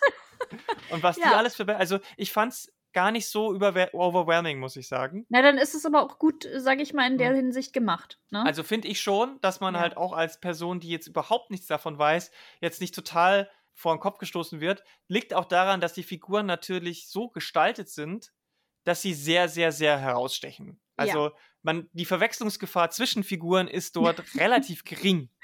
Würde ich jetzt auch sagen, ja. Ne? Okay, gut. Also äh, für mich waren auch wirklich die Dynamiken zwischen den verschiedenen Charakteren das Herzstück von der ganzen Serie. Also mhm. so wie sie, äh, also ich kann ja noch sagen, dass es bei League gibt es nur nicht nur die also die Biografien zu den Charakteren, sondern die haben in der, in der ähm, Vergangenheit auch mal kleine Kurzgeschichten zu den Champions sozusagen rausgebracht, wo man ein bisschen mehr über die erfährt oder ein oder äh, sage ich mal mehrere Gründe bekommt, wieso sie so sind, wie sie sind. Mhm. Und da, da würde ich sagen, das war, sage ich, glaube ich, der erste Gedanke bei Riot, hm. diese, diese Serie überhaupt zu machen. Hm. Ich glaube, das, das war der Gedankengang dort. Ich könnte mir auch gut vorstellen, dass sie gesehen haben, hey, bei den Overwatch äh, kurz animierten Kurzfilmen, die kommen immer richtig gut an, die kriegen Millionen Klicks. Das könnte auch bei uns funktionieren. Also nicht nur, aber ich könnte mir vorstellen, dass das auch ein Faktor war, der die, die Überzeugung gegeben hat, auch dafür so viel Geld auszugeben. Weil man muss schon echt sagen, also Arcane als Serie ist super krass produziert. Ja. Ähm, wenn wir jetzt mal kurz von den Figuren äh, äh, im Einzelnen weggehen und mal so ein bisschen über den Artstyle von einer Animationsserie reden. Wow. Es, es ist das ist wirklich, da ist viel Production Value drin. Ähm, es ist, was die Animation angeht, keine klassische 2D, wie früher so Zeichentrick, hat man, das, hat man da gesagt. Ähm, sondern es ist, es hat schon irgendwie eher ein 3D-Animationsding, aber es ist halt auch nicht dieses, weder dieses Pixar-Dreamworks-Ding, noch ist es das, was bei dem World of Warcraft-Film war, wo sie versucht haben, oder bei den Final Fantasy-Filmen damals, Realfilm-Sachen nachzubilden es hat einen sehr eigenen Stil. Wenn ich es irgendwie beschreiben würde, dann würde es mich, was Spiele angeht, am ehesten an Dishonored erinnern. Es ist hat so einen, es hat, äh, es hat so einen schroffen Stil, aber es ist halt immer noch irgendwie plastisch. So, irgendwann ja, irgendwie hilft. Ich würde sagen, plastisches Gemälde. Genau. Ne? Weil das sieht schon wie gemalt aus, aber ja. man merkt, dass es es halt nicht ist. Also. ja, genau. Es, äh, ich finde es super schön. Ja, es ist persönlich. Es ist halt, man kann, es ist weder so eine klassische Comic-Zeichentrick-Sache, noch ist es irgendwie High Fine Art, prä-raphaelitische Kunst, Leinwandgemälde, sondern es hat so wirklich irgendwie so einen, so einen ganz eigenen Stil und der passt aber super gut dazu, weil ja. wenn man, weißt du, die, weil es ist halt so, wenn die dann emotionale Momente haben, dann, dann spürt man das. Man sieht die Emotionen in deren in der Mimik, in der Gestik. Das ist von der Inszenierung super, aber es funktioniert halt auch in den krassen Actionsequenzen, da, wenn es dann bunt und, und, und, und krachig werden muss und, und Feuer und, und Explosionen, das funktioniert halt trotzdem so, dass es simpel genug ist, dass, es, dass sie es umsetzen konnten und aber es hat trotzdem visuell einen super Impact. Also gerade auch so Farbkomposition. Es gibt gleich die erste Szene, wo wir gesagt haben mit dem Bürgerkrieg, das ist, das ist super eindrucksvoll, was, die, was das Farbdesign angeht und die Einstellungen. Da gibt es quasi so richtig filmische Großaufnahmen. Und später gibt es die immer wieder, wenn man dann so Kamerafahrten über die Stadt hat und so. Also das ist wirklich, da haben sich Leute viele, viele Gedanken gemacht und nicht einfach mal nur so schnell was hingerotzt. Ich meine, ich, ich vergleiche es jetzt mal, auch wenn es eine völlig andere Sache ist, aber weil es halt auch eine Serienadapt eine Animationsserienadaption von Netflix ist, die auf eine, einer Spielereihe beruft. Castlevania, die ja versucht haben, das in einen klassischen ähm, Anime umzusetzen, hat einen viel, viel niedrigeren Production Value, zumindest vom Look her. Und auch das, auch da wieder jetzt, um ein bisschen zu dem, zu dem, äh, zu der Story zurückzukommen, auch die, die Dialoge und die Story sind, äh, die Figuren sind bei Arcane deutlich besser geschrieben als bei, bei Castlevania aber der Artstyle ist schon, das ist schon beeindruckend. Wir können ja dazu jetzt auch erwähnen, dass, sage ich mal, Riot Games das nicht alles allein in ihrem Unternehmen in Amerika zusammen. Genau, äh, genau das Gegenteil haben. ist der Fall.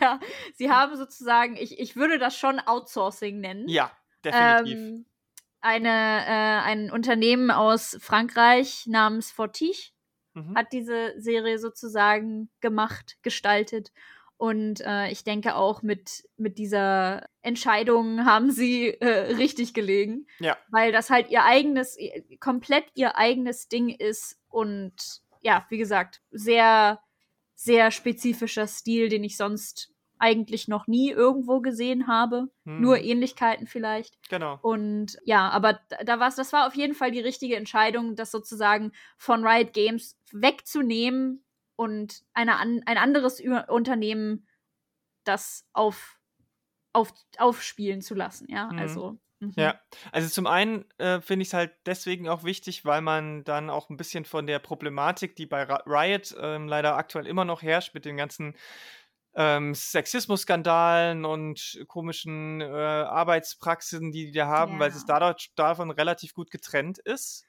Also äh, man unterstützt Riot natürlich schon irgendwie damit, wenn man diese Serie guckt, aber es ist halt nicht so, als würdest du das Spiel jetzt spielen oder Geld dafür groß ausgeben für diese für, für dieses Produkt. Also ich finde, das ist ein gutes ist eine gute Sache. Ich weiß, es war vielleicht nicht Absicht oder vielleicht, das ist auch egal.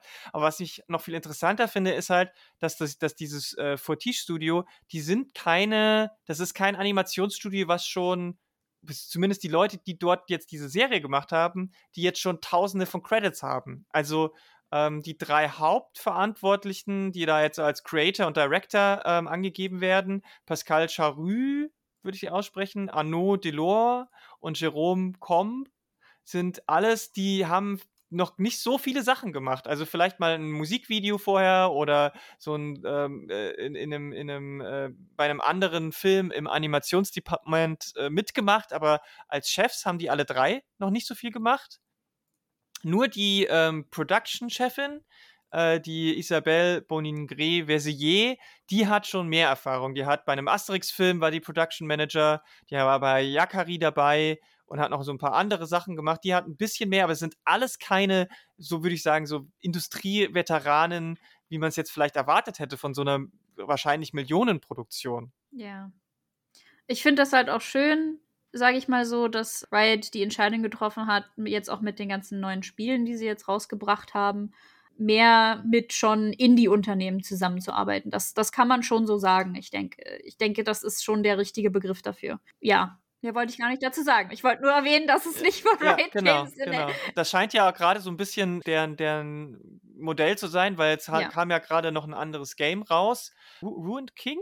Genau, The Ruined King, was halt mit anderen Charakter also andere Charaktere von League in den Vordergrund stellt.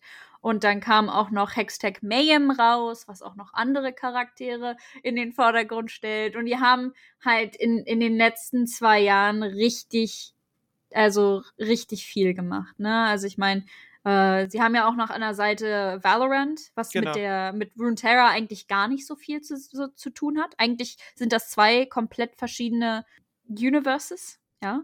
Aber auch auch Riot hat die Entscheidung getroffen, okay, Multiverse, ja, gar kein Problem. Für unser Arcane-Event, was ja auch in allen Spielen sozusagen fokussiert wurde. Also es gibt jetzt bestimmte Events oder Missionen oder Quests, was man in jetzt den verschiedenen Games, die sie haben, spielen kann und alles um Arcane gestaltet. Und dann haben sie auch noch, weiß ich nicht, mit PUBG und Fortnite und Among Us zusammengearbeitet, ja. um die Charaktere und die Ästhetik, also ist schon, ist schon ein riesengroßes Ding, ne? Was ich aber eigentlich sagen wollte, ist, dass, also die ganzen Spiele, die sie jetzt rausgebracht haben, die sind alle nicht Riot Games, die sind alle von verschiedenen Indie-Game-Unternehmen ähm, gestaltet worden. Alle outsourced sozusagen. Und ich finde, das ist auch sehr schön, weil diese Unternehmen dann dieses eine Projekt haben und sich mit diesem einen Projekt auseinandersetzen können und Riot Games nicht unter dem Druck ihre Mitarbeiter ja. noch mehr irgendwie äh, in die Bredouille zu bringen oder, genau. oder auszubeuten oder was auch immer. Genau. Und, was ja äh, bei Games äh, heutzutage irgendwie schon Standardsache ist, leider. Ja, leider ist das ja. immer noch äh, schwierig. Aber auch da regt sich zum Glück was und es werden jetzt Gewerkschaften gebildet und so weiter und es kommen Skandale raus und hoffentlich, hoffentlich gibt es Konsequenzen. Um, umso, also ich finde es auch gut, dass, äh, dass, äh, dass das andere Firmen machen, weil da kommt auch frischer Wind dann rein. Und es ja. ist ja auch, ähm, es entlastet, wie du auch schon sagst, die, die, bei Riot die, die Leute selber, beziehungsweise das wird dann nicht so ein aufgeblähtes Uni, uh, Unternehmen, was dann versucht, alles zu machen. Und irgendwie, äh, dann, wenn irgendwie einmal was dann nicht funktioniert, dann muss, dann, dann werden wieder irgendwelche Studios geschlossen oder sonst irgendwas, sondern durch dieses Outsourcing ähm, kann man sich dann, kann man das halt auch gut kontrollieren, so und äh, was, was, was den, ja, was den Output auch angeht und muss sich nicht um alles selber kümmern. Und ich finde halt hier gerade, ähm, gerade auch das mit der Serie, dass man da auch gesagt hat, man geht jetzt zum Beispiel nicht äh, in die USA und nimmt da ein, mhm. eins von diesen äh, Studios, die, die, die, die man halt schon kennt und deren Stil man auch schon kennt, sondern man geht nach Frankreich. Und das finde ich, äh, finde ich halt schon interessant, weil das natürlich schon wieder ein ganz anderer ich, ich muss auch sagen, ich habe mir ein paar von den Livestreams zu den neuen, äh, zu den neuen Spielen angeguckt. Mhm. Und ich habe die Auffassung, also die, den Eindruck bekommen, dass Riot sozusagen sagt, hallo, wir möchten ein Spiel, das diese Charakter in den stell, äh, Vordergrund stellt oder macht bitte ein Spiel von, für, für uns äh, oder sucht euch einen Champion aus und macht dann ein Spiel. Und diese diese Firmen entscheiden dann sozusagen für dich und äh, für sich und bringen so, äh, sozusagen ihren eigenen Stil mit. Mhm. Ja, also das ist nicht Riot, Riot, Riot, Riot, sondern das ist okay. Hier diese Firma, hier dieser Champion, macht mal was draus. klar wird es da noch ein bisschen mehr zugeben. Aber äh, ich denke schon, dass da sehr viel von den Firmen selbst ja. zum Spiel kommt. Ja. Ich denke, dass das ist auch was, was Riot damit machen möchte. Weil das, das macht es natürlich interessanter, wenn du nicht immer nur die gleiche Sache hast ja. und im gleichen Stil. Es macht das Universum halt auch spannender. Das auf jeden ja. Fall.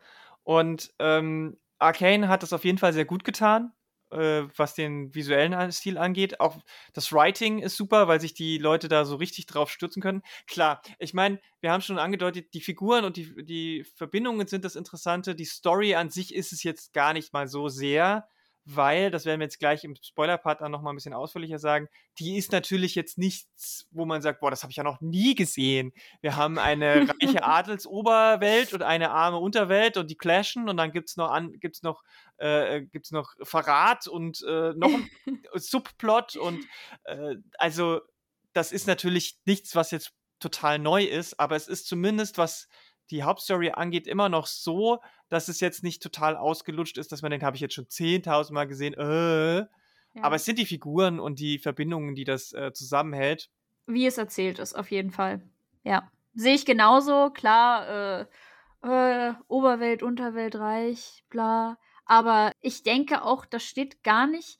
Also, ich finde, sie machen klar, dass die Charaktere an sich das Wichtige sind und alles andere drumherum gebaut ist, was passiert. Ja. ja? Mhm. Klar, die Charakteren, Hintergrundgeschichten und Emotionen hängen von diesem ganzen Clash ab, aber es wird auch, es, es wird halt auch anderes erzählt, ne? Also die Dynamik zwischen den ähm, Charakteren sind jetzt nicht unbedingt nur auf nur auf diese eine Storyline gebürstet. Das sind halt auch verschiedene ne, äh, Dynamiken, wie zum Beispiel jetzt zwischen Heimer, Dinger und äh, Victor und Jace. Mhm. Das ist, das, ne, also es ist, es ist sehr, sehr ähm, weit gefächert. Ja. Genau. Es ist halt nicht so, ich vergleiche es mal mit äh, Warcraft, wo du da halt auf der einen Seite die Allianz und auf der anderen Seite die Horde und da strecken wir halt äh, den alten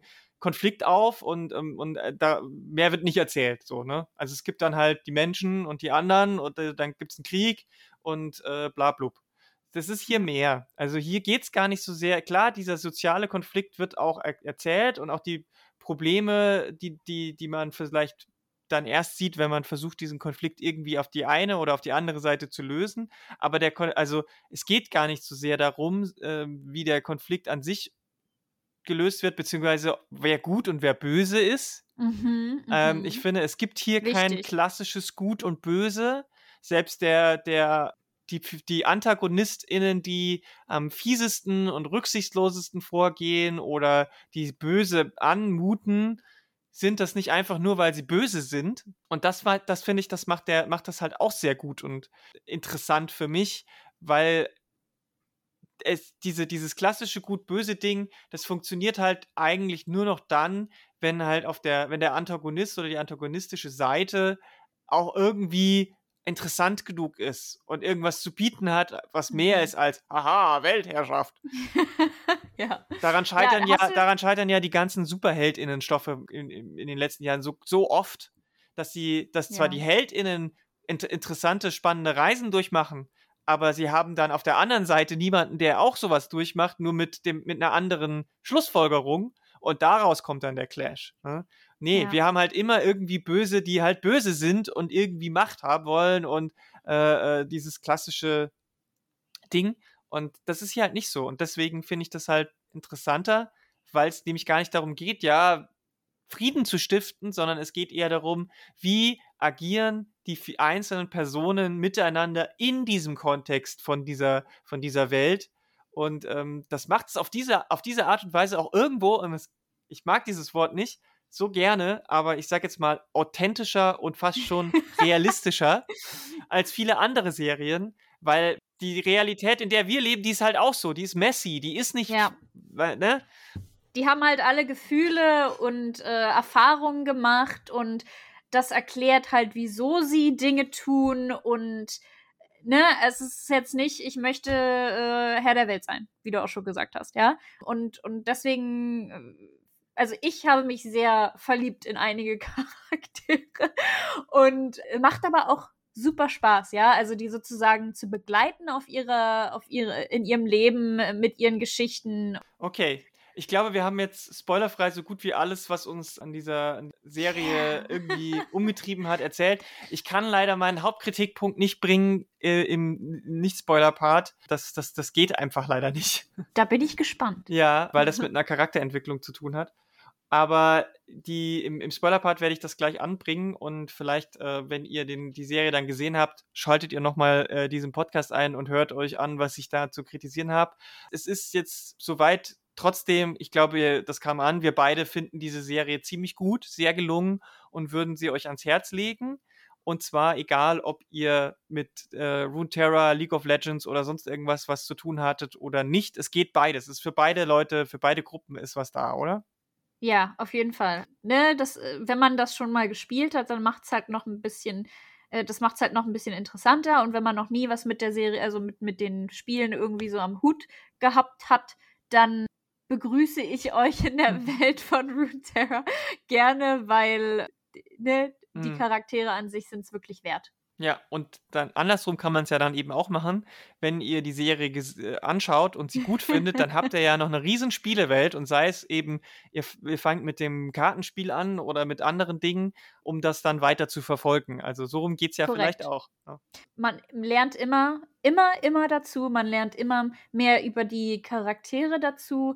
Ähm, und ich muss ganz ehrlich sagen, ich glaube nicht, dass es, also man kann jetzt nicht sagen, äh, die Charaktere sind ja sowieso alle ähm, uninteressant für mich. Bei 150 hm. Champions oder bei der Vielzahl an Charakteren, die wir auch jetzt in Arcane haben und hm. besprochen haben, äh, gibt es für jeden einen Charakter, Charakter, der zumindest interessant ist. Ich glaube schon, ja. ja, ja. Nehme ich jetzt einfach mal so an. Okay, dann sage ich jetzt mal Vorsicht, jetzt beginnt unser Spoiler-Part. Yeah. Und ich würde jetzt tatsächlich direkt mit dem Kritikpunkt einsteigen, ähm, weil ich den vorhin schon so angedeutet habe. Und zwar ist tatsächlich ein Punkt an der Figur der von Weiß Schwester, der mich ziemlich stört. Und das, also für alle Leute, die es jetzt weiterhören, ohne dass sie es geguckt haben, kurze Erklärung. Äh, am Ende der dritten Folge kommt es zum Bruch zwischen Powder und Wei die Serie geht ja auch sehr rücksichtslos mit ihren Figuren um. Es sterben nämlich die zwei Freunde, Milo und Clegger. Und Vi macht quasi Powder dafür verantwortlich. Dann stirbt auch noch äh, Vander. Und dann ist es so, dass Powder zurückbleibt. Ähm, eigentlich äh, will Vi äh, das dann doch, will sie sie doch nicht zurücklassen, wird aber dann gefangen genommen von der Polizei und Powder bleibt alleine zurück und fühlt, es ist verlassen und wird dann aufgenommen von dem Silco, der bis dahin so richtig als Schurke natürlich und Gegenspieler, Antagonist aufgetreten ist. Mhm. Und wird dann von Powder in dem Zeitsprung äh, zu Jinx. Ja. Und das, diese erst, also die, alles, was damit zu tun hat, das finde ich nicht ganz so gelungen. Also zum, äh, zum einen fand ich den Bruch ein bisschen sehr arg schnell und auch Powders Hinwendung zu Silco ging mir ein bisschen schnell in dem Moment. Da hat man ein bisschen, das war das ein bisschen das Problem von dem Zeitsprung, weil da fehlte mir dann so ein bisschen was, okay, wieso sind die jetzt plötzlich so dicke? Und dann habe ich das Problem, also je mehr ich zwischen Silco und, und äh, Jinx dann so gesehen habe, hat es mich einfach sehr, sehr stark an Joker und Harley erinnert. Okay.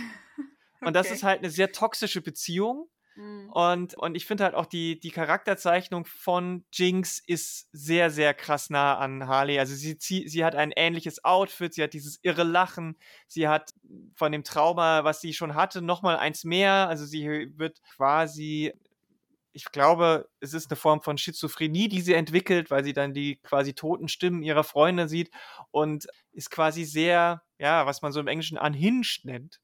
Ja. Un unberechenbar, super, super brutal und ähm, nicht, nicht irgendwie verlässlich.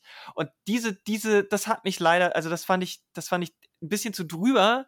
Und es, äh, ja, es hat mich halt, es ist halt so sehr nah an dieser Joker, Joker Harley-Sache dran und die mag ich halt auch nicht. weil ich halt einfach denke, ja, also das ist keine Beziehung, die funktionieren kann. Sie funktioniert ja hier auch am Ende dann nicht, aber sie geht hier zumindest in eine andere Form der Beziehung über, denn es ist ja keine Liebesbeziehung, sondern was ich auch gut finde, weil der oh Altersunterschied Gott, sehr groß nicht. gewesen wäre, äh, sondern es ist eher eine Vater-Tochter-Beziehung, aber auch das finde ich so ein bisschen, dass die, diese Beziehung zwischen Silco und Jinx, die hat mir nicht so ganz gefallen. Interessant. Soll ich dazu was sagen? Gerne. also, kann ich nachvollziehen. Hm. Ich finde dazu nur am Anfang, muss ich sagen, äh, interessant, oder ich, ich, ich stelle nochmal die Frage, äh, findest du, ja, offensichtlich findest du das ja nicht in Ordnung, aber ähm, ich fand interessant, wie sie sozusagen mit der Mental Health Situation um Jinx umgegangen sind.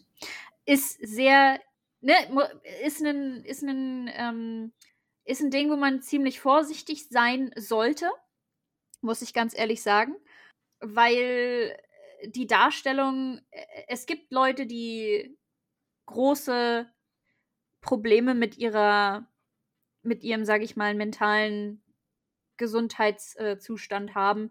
Und da finde ich, sollte man immer darauf achten, dass das auch authentisch oder realistisch mehr oder weniger äh, rübergebracht ist, dass man es auch, sage ich mal, ne, also, ne, dass man die Leute nicht alle in eine Tonne haut und mm. mit denen Ne? Weißt du, was ich meine? Was, was ja, genau. Und das ist, das ist halt so ein bisschen das Problem, weil es gibt ja halt nur diese eine Person, die so eine psychische Krankheit hat.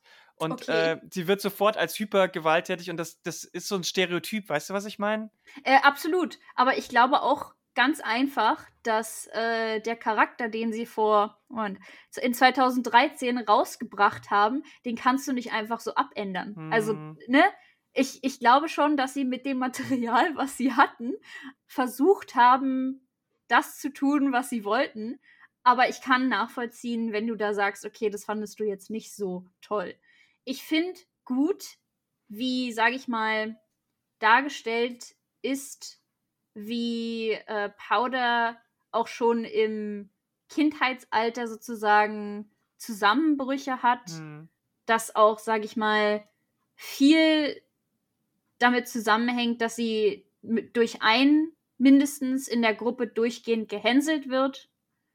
Und ne, das, das macht einen halt auch fertig, dass niemand sie sozusagen ähm, für voll nimmt, sie aber ein Teil von der ganzen Sache, von der ganzen Gruppe, von der ganzen Situation sein möchte, nie irgendwie was passiert, aber sie halt immer diese Schwester hat, die sagt, hey, ist alles in Ordnung, du schaffst das schon, du bist jung.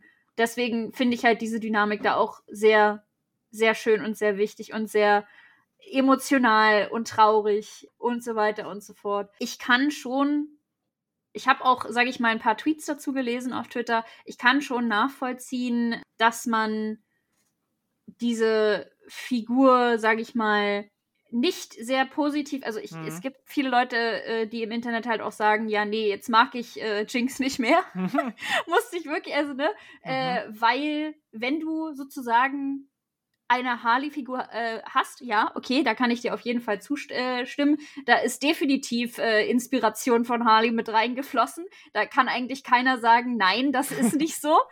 Als Charakter in League war Jinx jetzt für mich auch gar nicht mal so super interessant. Ich fand damals das Video, was sie zu ihrem Release rausgebracht haben, hm. super. Mhm. Also das war, das war glaube ich damals auch in 3D und ja, total aufgedreht, total äh, nur Gewalt und mhm. bla und äh, keine Rücksicht und so weiter und so fort. Mit halt auch einem Song rausgebracht worden. Habe ich damals auch gefeiert. Okay, jetzt darum in den Hintergrund zu bauen, ist, sage ich mal, schon schwierig. Du musst es irgendwie machen. Du musst irgendwie erklären, wieso dieser Charakter überhaupt so ist, wie er ist. Ja, emotionales Trauma, ja, Viele Leute haben auch gesagt, ja, sie, sie finden es gut, wie dargestellt wurde, wenn jemand durchgehend verunsichert ist, wenn jemand durchgehend Ängste hat, die Leute um sich rum zu verlieren, ähm, dann hängen sie sich sozusagen an die nächste Person, die vor ihnen steht. Und das war dann in der Situation, in der Szene, von der du sprachst, halt Silko. Ja, manchmal vielleicht schwer, schwer nachvollziehbar, klar, aber ich finde, diese eine Szene, wo sie, bevor diese ganze Explosionssache ähm, passiert, wo sie zu Hause ist und auf ihrem Bett sitzt und eigentlich komplett wirklich schon, mhm. sag ich mal, ausflippt. Mhm. Ähm, ich fand diese Szene sehr wichtig, weil sie, sie zeigt, dass Jinx vor oder Powder, bevor alles andere passiert, mhm. schon selbst, sag ich mal, ja, das war schon da. Ne? Also das ist das nicht dadurch, da. das ist mhm. dann nur verstärkt worden. Ja, also ich sage auch, ich möchte auch gar nicht sagen, dass es total un, unverständlich für mich ist. Mhm. Also klar, die Entwicklung haben sie schon äh, angedeutet und sie wird ja auch dargestellt. Aber ich, äh, es ist halt, wie du schon gesagt hast, es ist halt diese Darstellung äh, ist für mich dann so ein bisschen zu einseitig, doch ein bisschen zu stereotyp, vor allem weil es halt keine andere Darstellung von psychischen Krankheiten oder sonst was okay. gibt. Mhm, und dadurch ist es halt wieder so dieser singuläre Eindruck. Mhm. Dies, dieses Mädchen ist traumatisiert ja. fünfmal, sechsmal in ihrem Leben, dass, ja. dass, da, dass man da irgendwann auch in so eine Richtung abgleiten kann, kann ich voll verstehen, ist schon nicht total unlogisch, das verstehe ich schon. Und ich denke, ich, ich, ich fand es, sage ich mal, jetzt auch wenn man es allgemein nicht so gut findet, ich fand es gut in den drei Acts dargestellt, muss ich mhm. ganz ehrlich sagen, weil du halt siehst, okay, als Kind so und dann in der äh, Mittelphase so, wo man eigentlich schon noch sieht, okay, da ist noch irgendwas von ihrer Kindheit vorhanden, auch mhm. mit den Gedanken auch wie sie sich, sage ich mal, vor, vor, also sie ist sehr kindlich, hm, finde ja, ich, ja. auch im zweiten Akt, auch wenn sie, weiß ich nicht, was, wie alt ist sie, 16? Ich glaube, da müsste dann, sie dann so 16, 17 sein, ja. Ja, genau, da, da, sie kommt sehr, sage ich mal, kindlich rüber. Ich kann, also wenn du sagst, es ist die einzige Darstellung in der Serie, ja, schade, aber ja. Und ich meine, dann hat ihre Entwicklung ja noch mal ein bisschen eine andere einen anderen Grund am Ende. Ja, ja, ja. Wegen Schimmer, ne? Genau. Also ich meine, das ist dann noch mal auf dem, sage ich mal, schon traumatisierten Kind, traumatisierte ja. Jugendliche stirbt halb und äh, kriegt dann noch was eingeflößt, was sie eventuell auch noch mal äh, verändert. Also ja, ja, genau. Und das, das, das hätte man ruhig noch mal, vielleicht noch mal. Das kommt dann am Ende so wie so ein, also man sieht die Auswirkungen noch nicht wirklich. Nur so mal einmal ja. kurz. Und klar, das wird wahrscheinlich dann, wenn wir jetzt in die zweite Staffel dann weitergehen, auch wahrscheinlich größeres, größere Rolle spielen. Hat ja auch einen riesen Cliffhanger, der ja auch ziemlich krass ist. ja. Aber ja, klar. Also, aber auch das erinnert mich ja total an Harley, die dann in, äh, auch in diese Substanz eintaucht und dann dadurch ja auch quasi verändert wird und so. Ja, sehr ähnlich in, ja. der, in der Hinsicht, auf jeden Fall das ist, das mag vielleicht auch ein bisschen, da bin ich vielleicht auch persönlich ein bisschen vorbelastet, aber ich fand halt das alles schon so ein bisschen schwierig, aber klar, muss man selber beim Gucken beurteilen. Ich fand ansonsten, ähm, fand ich sehr interessant, wie sich diese Beziehung zwischen Jace, Mel und Victor so ein bisschen, diese, ich möchte schon fast Dreieckbeziehung nennen. Ja. Wobei ist schon. Da war ich so, da muss ich ganz ehrlich sagen, da war ich ein bisschen okay. Aber vielleicht, vielleicht ist es auch einfach äh, in der Hinsicht, weil ich queer bin und ja. da vielleicht was anderes gesehen hätte, weil ich fand die Dynamik von Jace Victor so viel besser als die andere, mhm. ja. In der Hinsicht, da war ich schon ein bisschen enttäuscht, muss ich sagen. Und ich meine, es gibt viele Leute, die halt dann auch äh, nach dem ersten Act auf jeden Fall äh, Victor und Jace äh, schon geschippt äh, ne, geschippt haben, auf jeden Fall. Und klar, ich war da auch oh, voll süß, aber ich war da eher ähm, auf der anderen Seite bei Vi Caitlin mehr dabei. Aber für die Leute, die halt dann auf der ganzen äh, Breitseite Victor Jace waren, da muss auch wirklich noch die Erwähnung mit bei sein. Oh ja, er ist, er ist wie ein Bruder für mich. Und ich so, nein. Ja, ja. ja also da, da, da, da ist mein Schipper hart schon bei den Leuten, die ne? Also ja. das ist dann schon ein bisschen schade. Ja, aber naja. ich finde es auch ein bisschen schade, dass sie sich da nicht äh, für entschieden haben, aber gut. Eine äh, ne ordentliche, gute Männerfreundschaft kann man natürlich auch gutheißen, weil das ja eine Männerfreundschaft ja. ist, die eben nicht diese Bro-Culture-Männerfreundschaft ist. Und ich glaube, ja. das ist auch gut, wenn wir davon mehr sehen. Ähm, aber es ist, es, ich, ich habe es auch eigentlich anders erwartet, muss ich sagen ich denke, Mel ist auch eher so Plot-Device gewesen.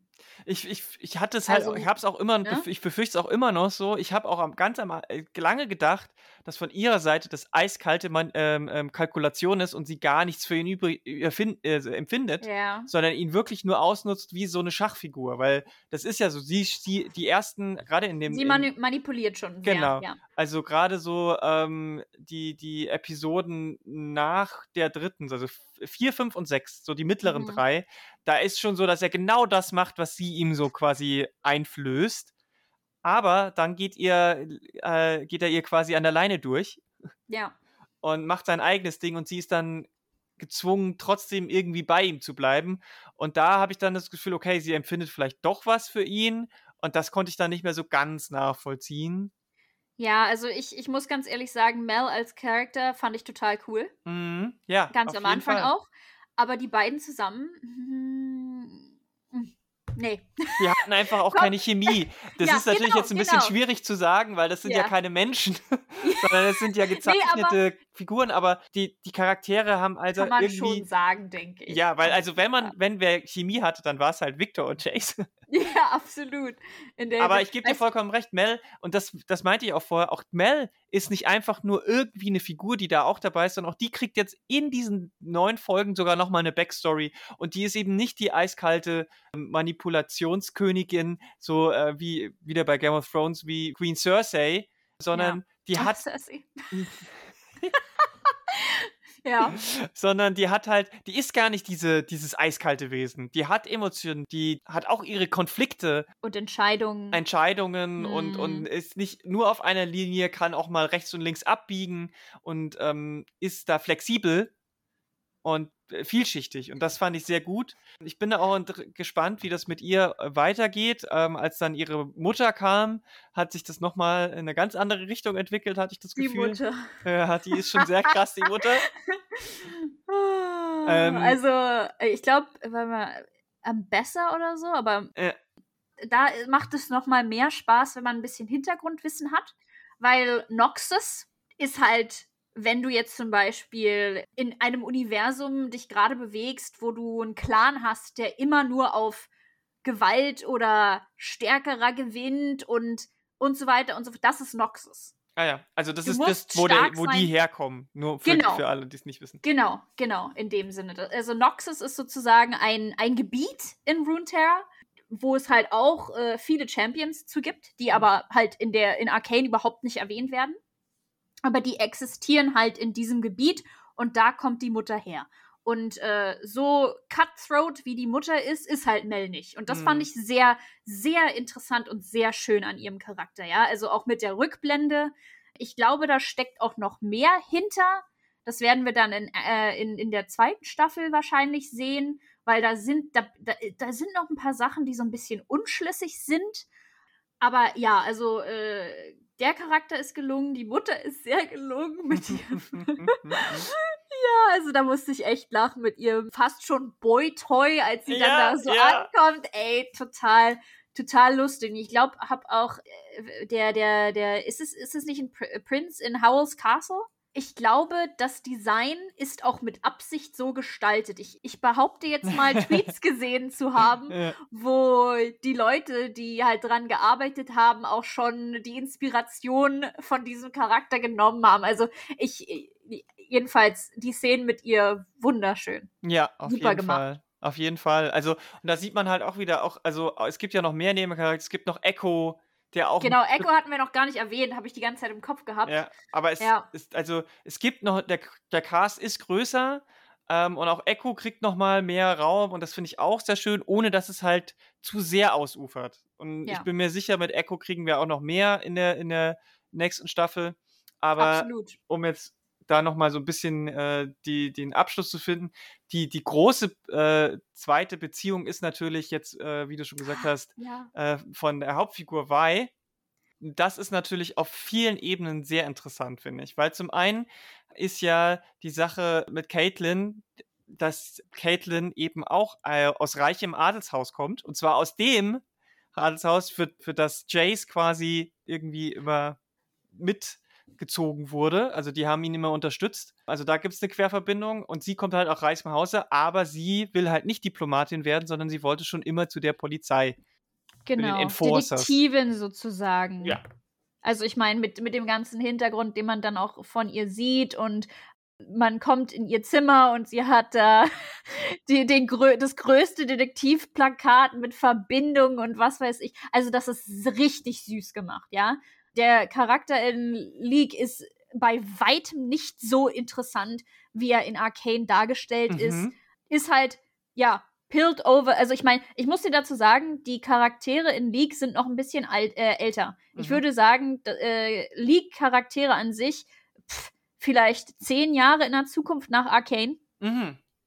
Also, äh, da ist nämlich, weil sie definitiv älter aus und da, die sind ja im Game, sind die schon Partner. Ah ja. Okay. Und das, das ist halt in Arcane noch nicht so. Genau, wir sehen da auch quasi die Origin, wie Vi und, und äh, Caitlin zusammenkommen. Caitlin sich kennenlernen, genau. Mm, und natürlich ist es erst so, äh, die können sich nicht leiten. Genau, weil, Polizei, ja. weil äh, wir müssen dazu sagen, achso ja, es sind wahrscheinlich die Leute, die jetzt noch zuhören, die die Arcane schon gesehen haben, aber äh, mhm. Vi kommt halt aus dem Gefängnis, weil sie damals äh, als Kind sozusagen reingesteckt oder als Jugendliche reingesteckt worden ist, nachdem sie entführt wurde aus der Unterwelt. Und es ist halt so ex ex knacki mhm. versus äh, sag ich mal junge ja genau genau junge De Detektivin in dem Sinne ja. und das ist von der Dynamik her so schön. Ja, es ist so halt, schön. es hat halt, es hat halt sehr viele Erinnerungen an so diese klassischen Buddy-Cop-Sachen. Auf jeden Filme, Fall. aber mit, ja. mit, dem, mit, der, mit dem modernen Twist, dass es halt nicht nur beides Frauen sind, sondern halt auch noch LiebespartnerInnen. Und genau. das war genau. so schön, wie sich das auch angedeutet hat. Da haben sie sich ja auch wirklich ein bisschen Zeit genommen, dass jetzt nicht Hals über Kopf sie sich sofort ineinander verknallen, sondern es waren am Anfang sehr kleine Gesten und natürlich war mit, äh, mit dem Jettel durch die Wand Charakter immer so ein bisschen mehr teasig, so, ja. nennt sie immer Cupcake. Aber ähm, diese, diese Szene in, in dem Bordell, ja. Ah, es war einfach das war so ein bisschen so, der, so herzig. Also, ja, also das ja, war auch also, einfach super gut gemacht, ja. weil es, weil es, äh, es war cute, aber es war halt auch nicht so, ähm, voyeuristisch in dem Sinne oder irgendwie, Überhaupt ich weiß nicht, nicht. Es, war, es ist halt interessant, weil, also nur für die Leute, die jetzt weiterhören, ohne die Serie zu sehen, ähm, die beiden müsst, äh, bilden quasi erst eine Zweckgemeinschaft, um ähm, hinter die quasi Verschwörung zu kommen von Silko und äh, was da alles irgendwie schief läuft. Und die wollen halt natürlich wissen, wer hinter äh, wer, wer, hinter der Gewalt steckt und wer hinter den Anschlägen steckt, das ist Jinx, das wissen wir als ZuschauerInnen, aber die natürlich nicht. Genau. Ähm, und was das Ganze mit diesen blauen Kugeln zu tun hat, die halt, was äh, quasi die Energiequelle für das Hextech ist. Und dann mhm. ähm, gehen sie zusammen in die Unterwelt, wo sich Wei natürlich ein bisschen besser auskennt und äh, sie weiß, wo sie Informationen herbekommt, nämlich, wie du hast schon gesagt, in einem äh, Bordell. Genau. Und da, damit, damit sie, da sie aber nur alleine mit der Chefin reden kann, stellt sie quasi Caitlin ab. ab, genau.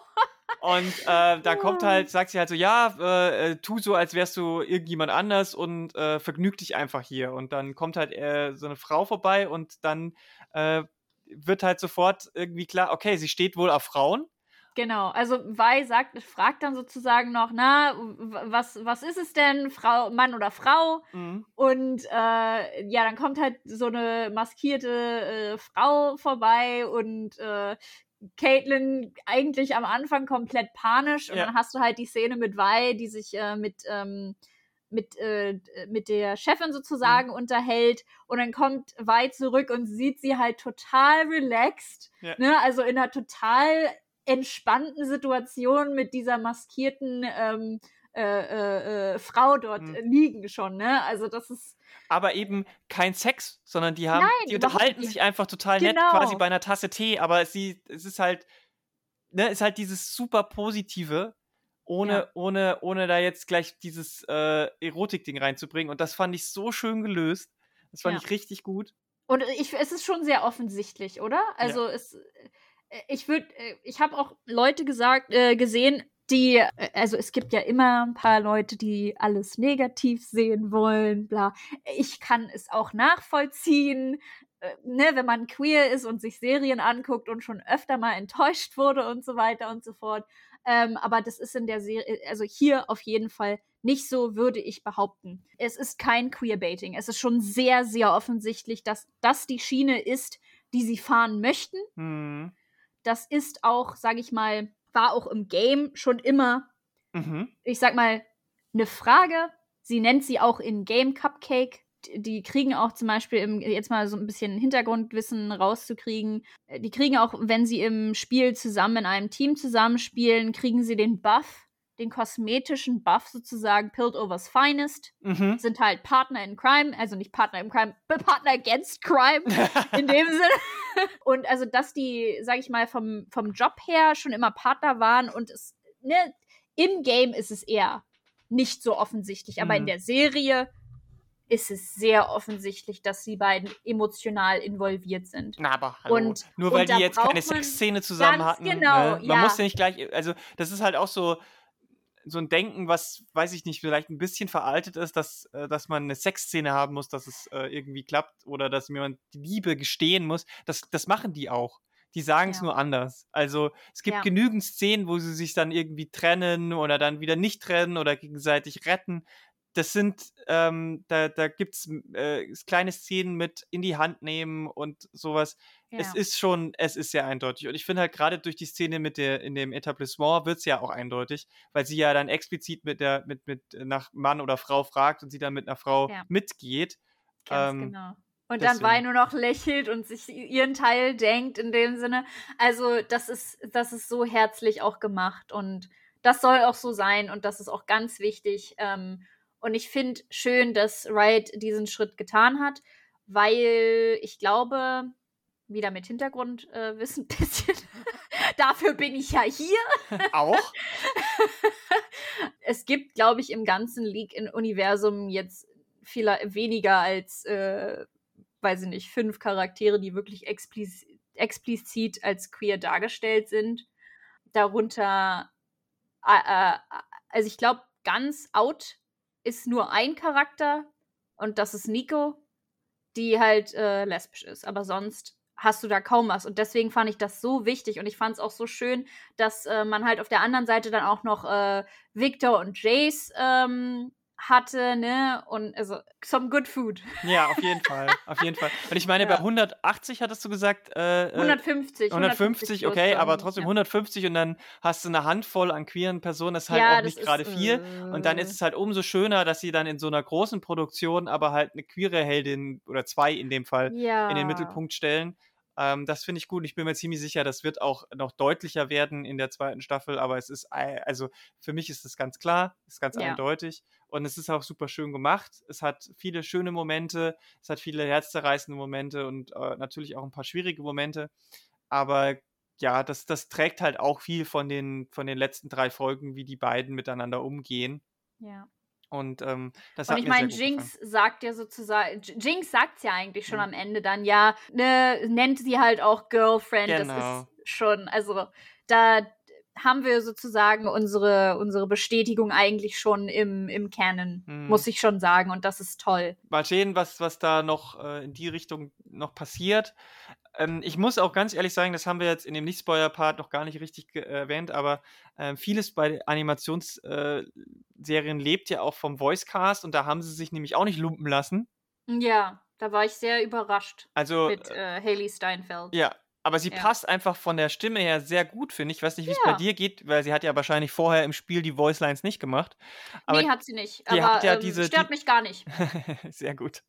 Die hat ja schon so eine äh, bisschen ungewohnt rauere Stimme. Das ich. passt zu Vi aber auch. Genau, und Also das, die- passt, da- das passt sehr gut zu Vi. Ja. Und, ähm, und Caitlin wiederum äh, von, von äh, Katie Loing gesprochen, wenn ich mich jetzt gerade nicht täusche. Ja, doch, du hast recht. Mhm. Ähm, äh, ist, ist auch, hat auch eine interessante Stimme und es passt auch sehr gut zu der Figur. Und sie haben daneben noch ein paar, ähm, ja, ein paar größere Namen. Also zum Beispiel äh, Shorey Agdashlu kennt man aus The Expanse sehr Ah. gut. Die, diese, ältere Polizistin oder Enforcerin spielt und das, ich habe, die hat einen Satz gesagt und ich wusste sofort, das ist die. Ja, okay, kann man aber auch nachvollziehen. Also das ist ja eine sowas von fantastische Stimme. Ne? Oh, großartig. Ja. Musste ich auch gleich, musste ich auch gleich äh, tweeten, wie toll ich sie finde. Oh, ja, sehr gut. Ja, also das war großartig. Ich dachte mir so, mein Gott, also sehr schön. Aber ich, ich finde auch wichtig zu sagen, dass mich das überhaupt nicht gestört hat, dass äh, Haley sie sozusagen, dass Haley Weih spricht, weil ich bin da eigentlich sehr, sehr eigen, wenn es darum geht, andere Synchronsprecher oder Sprecherinnen für irgendwelche Rollen zu nehmen, die vorher was anderes hatten. Ja, also da, das ist ganz schwierig bei mir. Stichwort Lara Croft. Ja, genau, solche Sachen.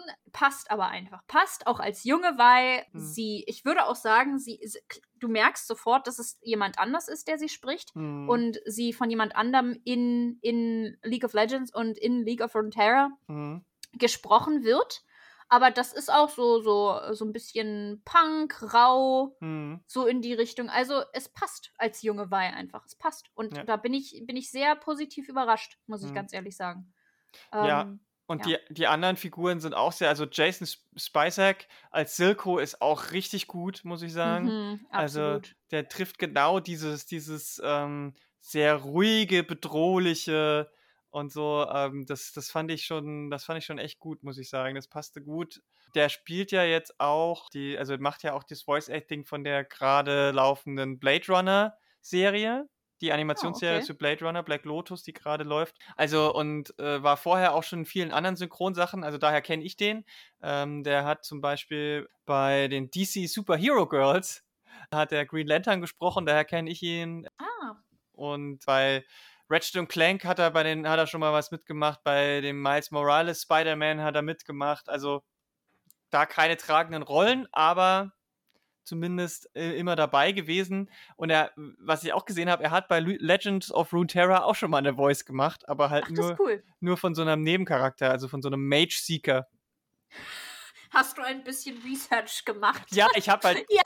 bei ihm geguckt, was, was der, Ja. aber der hat schon richtig viele Voice-Actings gemacht. Okay, dann ist es aber auch so von, von eigentlich ziemlich bekannt, wie Haley zum Beispiel, Mhm, genau. äh, bis zu eher unbekannt. Also ich kann, kannte jetzt den äh, Voice Actor von Victor zum Beispiel nicht. Ja. Ich hatte halt den Stream von Arcane geguckt und da haben sie, da haben sie die, äh, die, die Voice Actor halt, weiß ich nicht, ich glaube, der Mhm. Voice Actor von Echo durfte dann ein bisschen Graffiti sprühen und Victor durfte dann mit, mit dem, dem Schussspiel, was die Kids in Arcane spielen, ja, ja, ja am das Anfang- Dosenschießen quasi. Genau, genau. Das durfte er dann auch als Actor im realen Leben spielen. Ja, so, so eine kleine Spielerei. Also ich meine, das, das, das muss Riot nicht machen, aber machen sie dann halt schon. Mhm, Und das mhm. fand ich sehr, sehr cool, ihn mal ähm, normal sprechen zu sehen, weil er hat ja schon einen Akzent in, Ja, in der das, Serie. also bei Victor fand ich so ein bisschen schwierig, weil es halt ein Brite ist, der mit einem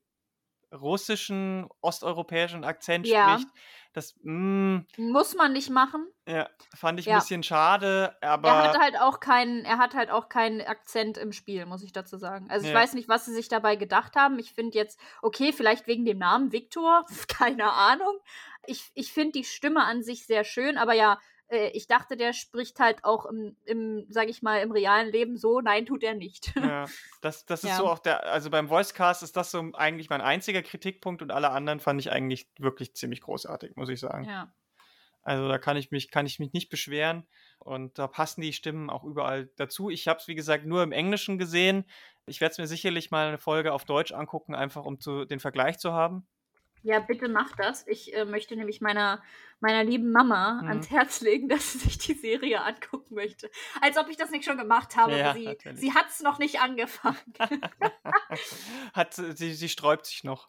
ja, genau. Ja. Aber sie, äh, also äh, sie wird schon noch dazu äh, ich weiß, du bist da sehr, sehr, sehr sehr, passioniert.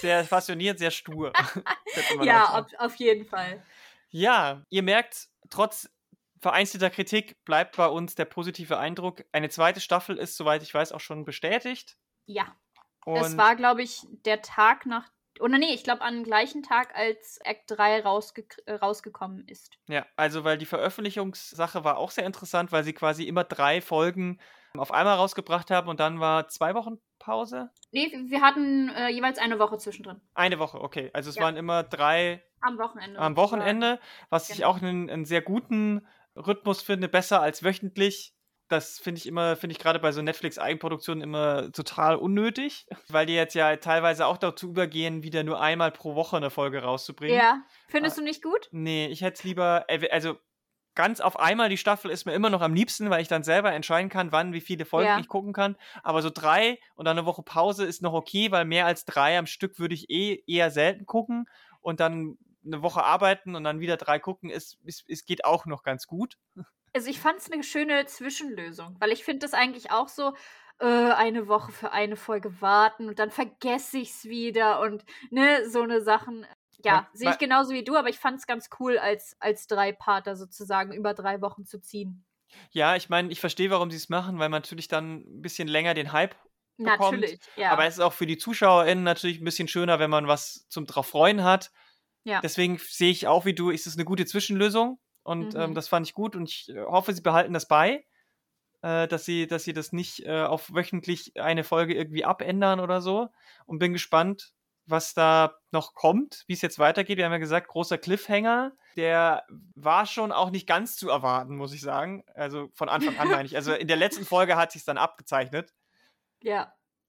Ich dachte aber auch in der letzten Folge so, oh, es sind nur noch 20 Minuten, was, was, was macht ihr? Was, was passiert jetzt? Ja, ja. Ich fand es auch schon durchaus äh, unerwartet, dass sie Silko tötet. Mhm. Hätte ich nicht gedacht. Ich sag jetzt nicht, dass ich es erwartet habe, aber er existiert als Champ nicht. Wenn das, also ich weiß nicht, ob das irgendwas dazu äh, damit zu tun hat. Äh, vielleicht bringen sie ihn auch irgendwann, aber hätte mich gewundert, wenn man nichts über ihn gehört hätte als Jinx released wurde oder so, weißt ja, du? Als, ja, ich verstehe, was ja. du meinst. Weil die haben halt, wie du schon gesagt hast, halt auch eine, eine bestimmte Verbundenheit und äh, das hätte mich dann gewundert. Deswegen, weil ich halt auch in die Serie gegangen bin und dachte mir so, okay, wer ist Silco? Noch nie gehört. Ja, äh? siehst du, und das ist, ja. das ist da, an den Stellen ist es dann so ein bisschen ein Unterschied. Ja. Auf der anderen Seite hätte er ja trotzdem noch, hätte er auch in der zweiten Staffel erst sterben können. Ne? Also ja, du hast ja gesagt, zehn Jahre sind es ungefähr gefühlt, ja. was da noch dazwischen liegt. Also da kann ja noch viel passieren. Ähm, und Stimmt. jetzt natürlich, ich fand es interessant, dass sie es so gedreht haben, jetzt, dass eigentlich die, o äh, die, die Overcity, die Reichen, äh, wieder ähm, von der Gewalt absehen wollten, weil es klar, sah ja schon äh, erst so aus, als würden die jetzt mit den Hextech-Enforcern äh, richtig Druck aufbauen und mal aufräumen in der Undercity und dann haben sie ja doch eigentlich die Kurve gekriegt und dann kommt ausgerechnet jetzt natürlich der Schlag von Jinx und mit dem, mit dem quasi Terroranschlag auf die High ja. Council, von dem ich bestimmt nicht alle gespannt. das überlebt haben. Ja, denke ich auch nicht. Und ähm, dann wird es natürlich schon wahrscheinlich eher wieder so dagegen, wie, wie die, äh, wie die jetzt zurückschlagen werden. Also der, ja. also jetzt ist ja Frieden gerade keine Option mehr. Nee, auf, auf keinen Fall. Also mich würde sehr interessieren, wie das mit Ecke und Heimerdinger weitergeht, weil das war auch schon, da, da dachte ich mir auch schon, oh, das ist aber also die Dynamik, die haben sie jetzt in den letzten paar Folgen so schön aufgebaut. Da kann ich kann ich kaum warten, die beiden zusammen zu sehen, ja, als, ja. als Duo. Ist auch eine Weil, ungewöhnliche Kombo, finde ich. E exakt. Sehe ich genauso, ne? Also ich meine, durch äh, es ist sehr interessant. Es ist eine super interessante äh, Dynamik, die man, glaube ich, ich weiß nicht, ob man die im, im Spiel mitkriegt. Vielleicht hat er irgendeine, irgendeine Voiceline für Heimer oder andersrum. Mhm. Aber ja, ich bin super gespannt auf die beiden zusammen. Auf der einen Seite hoffe ich, dass ich nicht so lange warten muss. Mhm. Auf der mhm. anderen Seite lasst euch ruhig Zeit, damit es gut wird, ne? Ja, ja. Aber ich glaube, dadurch, dass sie es jetzt so früh schon bekannt gegeben haben, waren die schon in, sind die schon in Produktion. Ja, also denke ich auch. Ich glaube, die, die ähm, haben, also Riot hat wahrscheinlich gesagt, produziert mal zwei Staffeln mindestens. Denke ich auch. Also ähm, also da waren ja auch schon ein paar Szenen, die sie gezeigt haben, wenn ich mich jetzt mhm. nicht irre. Also ich glaube, es gab sowas Blicke, wie, ja. ja. Und, oder nee, es gab keine, es gab nur Voicelines, die sie drüber gepackt hatten. Genau, so war das. Genau, ja. Und ich meine, die werden nicht nur für diese drei Voicelines ins Studio gekommen sein. Nee, wahrscheinlich nicht. Äh, ja, und ja. Also super viele schöne äh, Charaktere. Ich fand auch zum Beispiel die, die Handlangerin von Silko, Sevika, ey, auch so ein schöner Charakter. Da würde ich auch gerne die Hintergrundgeschichte zufügen, weil das mhm. macht man nicht einfach mal so, dass man den, dass man den, also zur kompletten Loyalität, das, das mhm. passiert mhm. nicht einfach so. Da muss ja. auch ein Hintergrund Irgend, ja, sein. Ne? Irgendwas, ne? auf jeden Fall. Ja. ja. Ja, also es bietet auf jeden Fall noch viel Raum für Charakterentwicklung. Es ist, äh, war jetzt genau die richtige Länge auch und die Story, Fand die sie auch. gezeigt haben, war immer so, dass sie es interessant gehalten haben, aber einfach auch nicht, also sie sind nicht zu schnell und nicht zu langsam, manchmal vielleicht ein bisschen zu schnell, aber okay. Aber mal Ja. gucken, ähm, auch die ganze Sache mit Jace und Victor wird sicherlich noch ein bisschen äh, weitergehen und Mel. Und ich bin mal, ich bin auf jeden Fall gespannt, wie es weitergeht und wir können mir gut vorstellen, dass nächstes Jahr schon die zweite Staffel kommt. Denke ich auch. Bei Mel bin ich auch sehr, sehr, sehr gespannt, was der Hintergrund wirklich mit ihr ist. Es, also, ähm, sie hat ja auch irgendwie Rüstung an Hm. die ganze Zeit. Das ist, da bin ich sehr, sehr, sehr gespannt, wie sie damit umgehen, weil aus meiner League-Sicht hat das dann auch noch mal einen anderen Hintergrund Hm. und ja, ich will jetzt nicht zu viel sagen. Ja.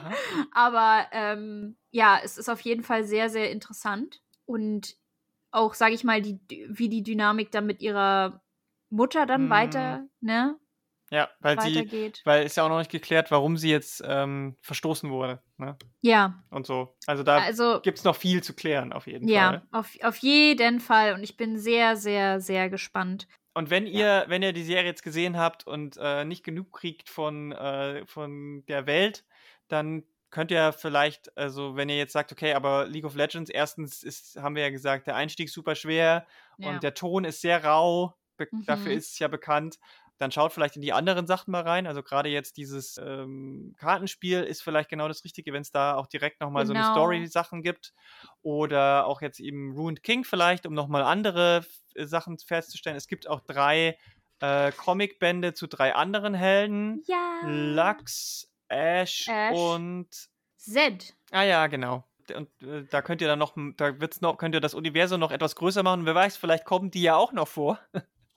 Ja, also es, da es halt viele Charaktere sind, die miteinander auch zu tun haben, ähm, ist das immer ein bisschen interessanter, finde ich. Du hast nicht immer nur einen Charakter und es gibt so viele, also da gibt es so viele verschiedene Charaktere, da muss eigentlich jeder was für sich finden können. Aus meiner Sicht, ja. Ich, äh, ich bin ja eher so die, die, ich bin immer irgendwie Underdog, nicht so populärer Champ, der im, äh, im Mittelpunkt steht und so weiter und so fort. Aber äh, ne, 150 Champions, da gibt es immer mal irgendwie was. Äh, man kann sich auch eventuell mal Teamfight Tactics, also TFT, angucken. Das ist zwar auch im League of Legends Client, aber das ist ein Strategiespiel mit einem Board, wo du sozusagen für dich entscheidest, wie, welche Champions du jetzt aufs Board äh, packst. Und das ist sozusagen wie ein Autobattler. Ah, okay. Also da, da musst du sozusagen nur entscheiden, okay, wen packe ich jetzt hier hin, welche Items haben die vielleicht. Und da haben sie auch immer sehr viele Updates zu und das ist auch mal ganz schön als Zeitvertreib. Und da braucht man sich jetzt nicht in irgendwelche Games äh, von League of Legends äh, stürzen. Oder eben, wie gesagt, Ruined King, was jetzt frisch rauskommt. Da machen Ja. wir vielleicht demnächst auch nochmal in irgendeiner Art und Weise eine Podcast-Folge dazu. Mal gucken. Uh. Andrea, Andreas hat es schon angespielt. Ich, äh, ich noch nicht, weil ich nicht wusste, ob wir es machen. Er hat jetzt gemeint, oh, doch, es könnte was werden. Also mal gucken, was wir euch da vielleicht noch bieten. Ansonsten, jetzt erstmal würde mich natürlich interessieren, für alle, die die Serie gesehen oder noch nicht gesehen haben, ist es interessant für euch? Fandet ihr das gut? Wie äh, seht ihr das mit den Charakterentwicklungen, Story, äh, Animationsstil? Was hat euch gefallen, was hat euch nicht gefallen? Bleibt ihr dabei? Könnt ihr jetzt Staffel 2 nicht kaum erwarten? Oder habt ihr, äh, war das jetzt so, hm, eher nicht so oder okay, aber jetzt nicht weiter? Lasst es uns wissen. Kommentare sind offen und natürlich auch auf den Socials.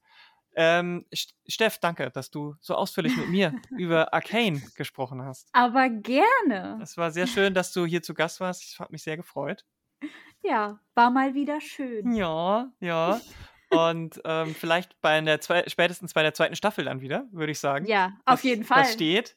Und ansonsten ähm, checkt mal Steffs Twitch-Account aus, den du jetzt nennen darfst. Radgrid. Ich glaube, das sollte ich mal lieber buchstabieren. Ja. Ähm, das ist ein R-A-D G-R-Y-D. Genau. Und wir werden genau. das natürlich auch, auch verlinken. Auf Twitter übrigens. Und auf Twitter könnt ihr ja auch folgen, genau. genau. Ähm, und äh, du hast auch einen Discord für deine Community, wo es sehr schön zugeht. Ähm, korrekt, korrekt. Und wir verlinken das alles natürlich. Und äh, dann könnt sehr ihr beim Speedjogging zuschauen und auch den einen oder anderen Weltrekord für sehr obskure Spiele. Genau, für sehr obskure Spiele oder für sehr obskure Kategorien. Und dann gibt es vielleicht in nächster Zeit auch ein bisschen League-Content, weil man im Arcane-Hype so mit dabei ist. Na, sehr gut. Sehen. Ja, also, da ist euch einiges geboten. Checkt das mal aus und ansonsten hören uns wir uns bald wieder bei einem nächsten spannenden Polycast hier auf Polygamia. Bis dahin, macht es gut und tschüss. Tschüss.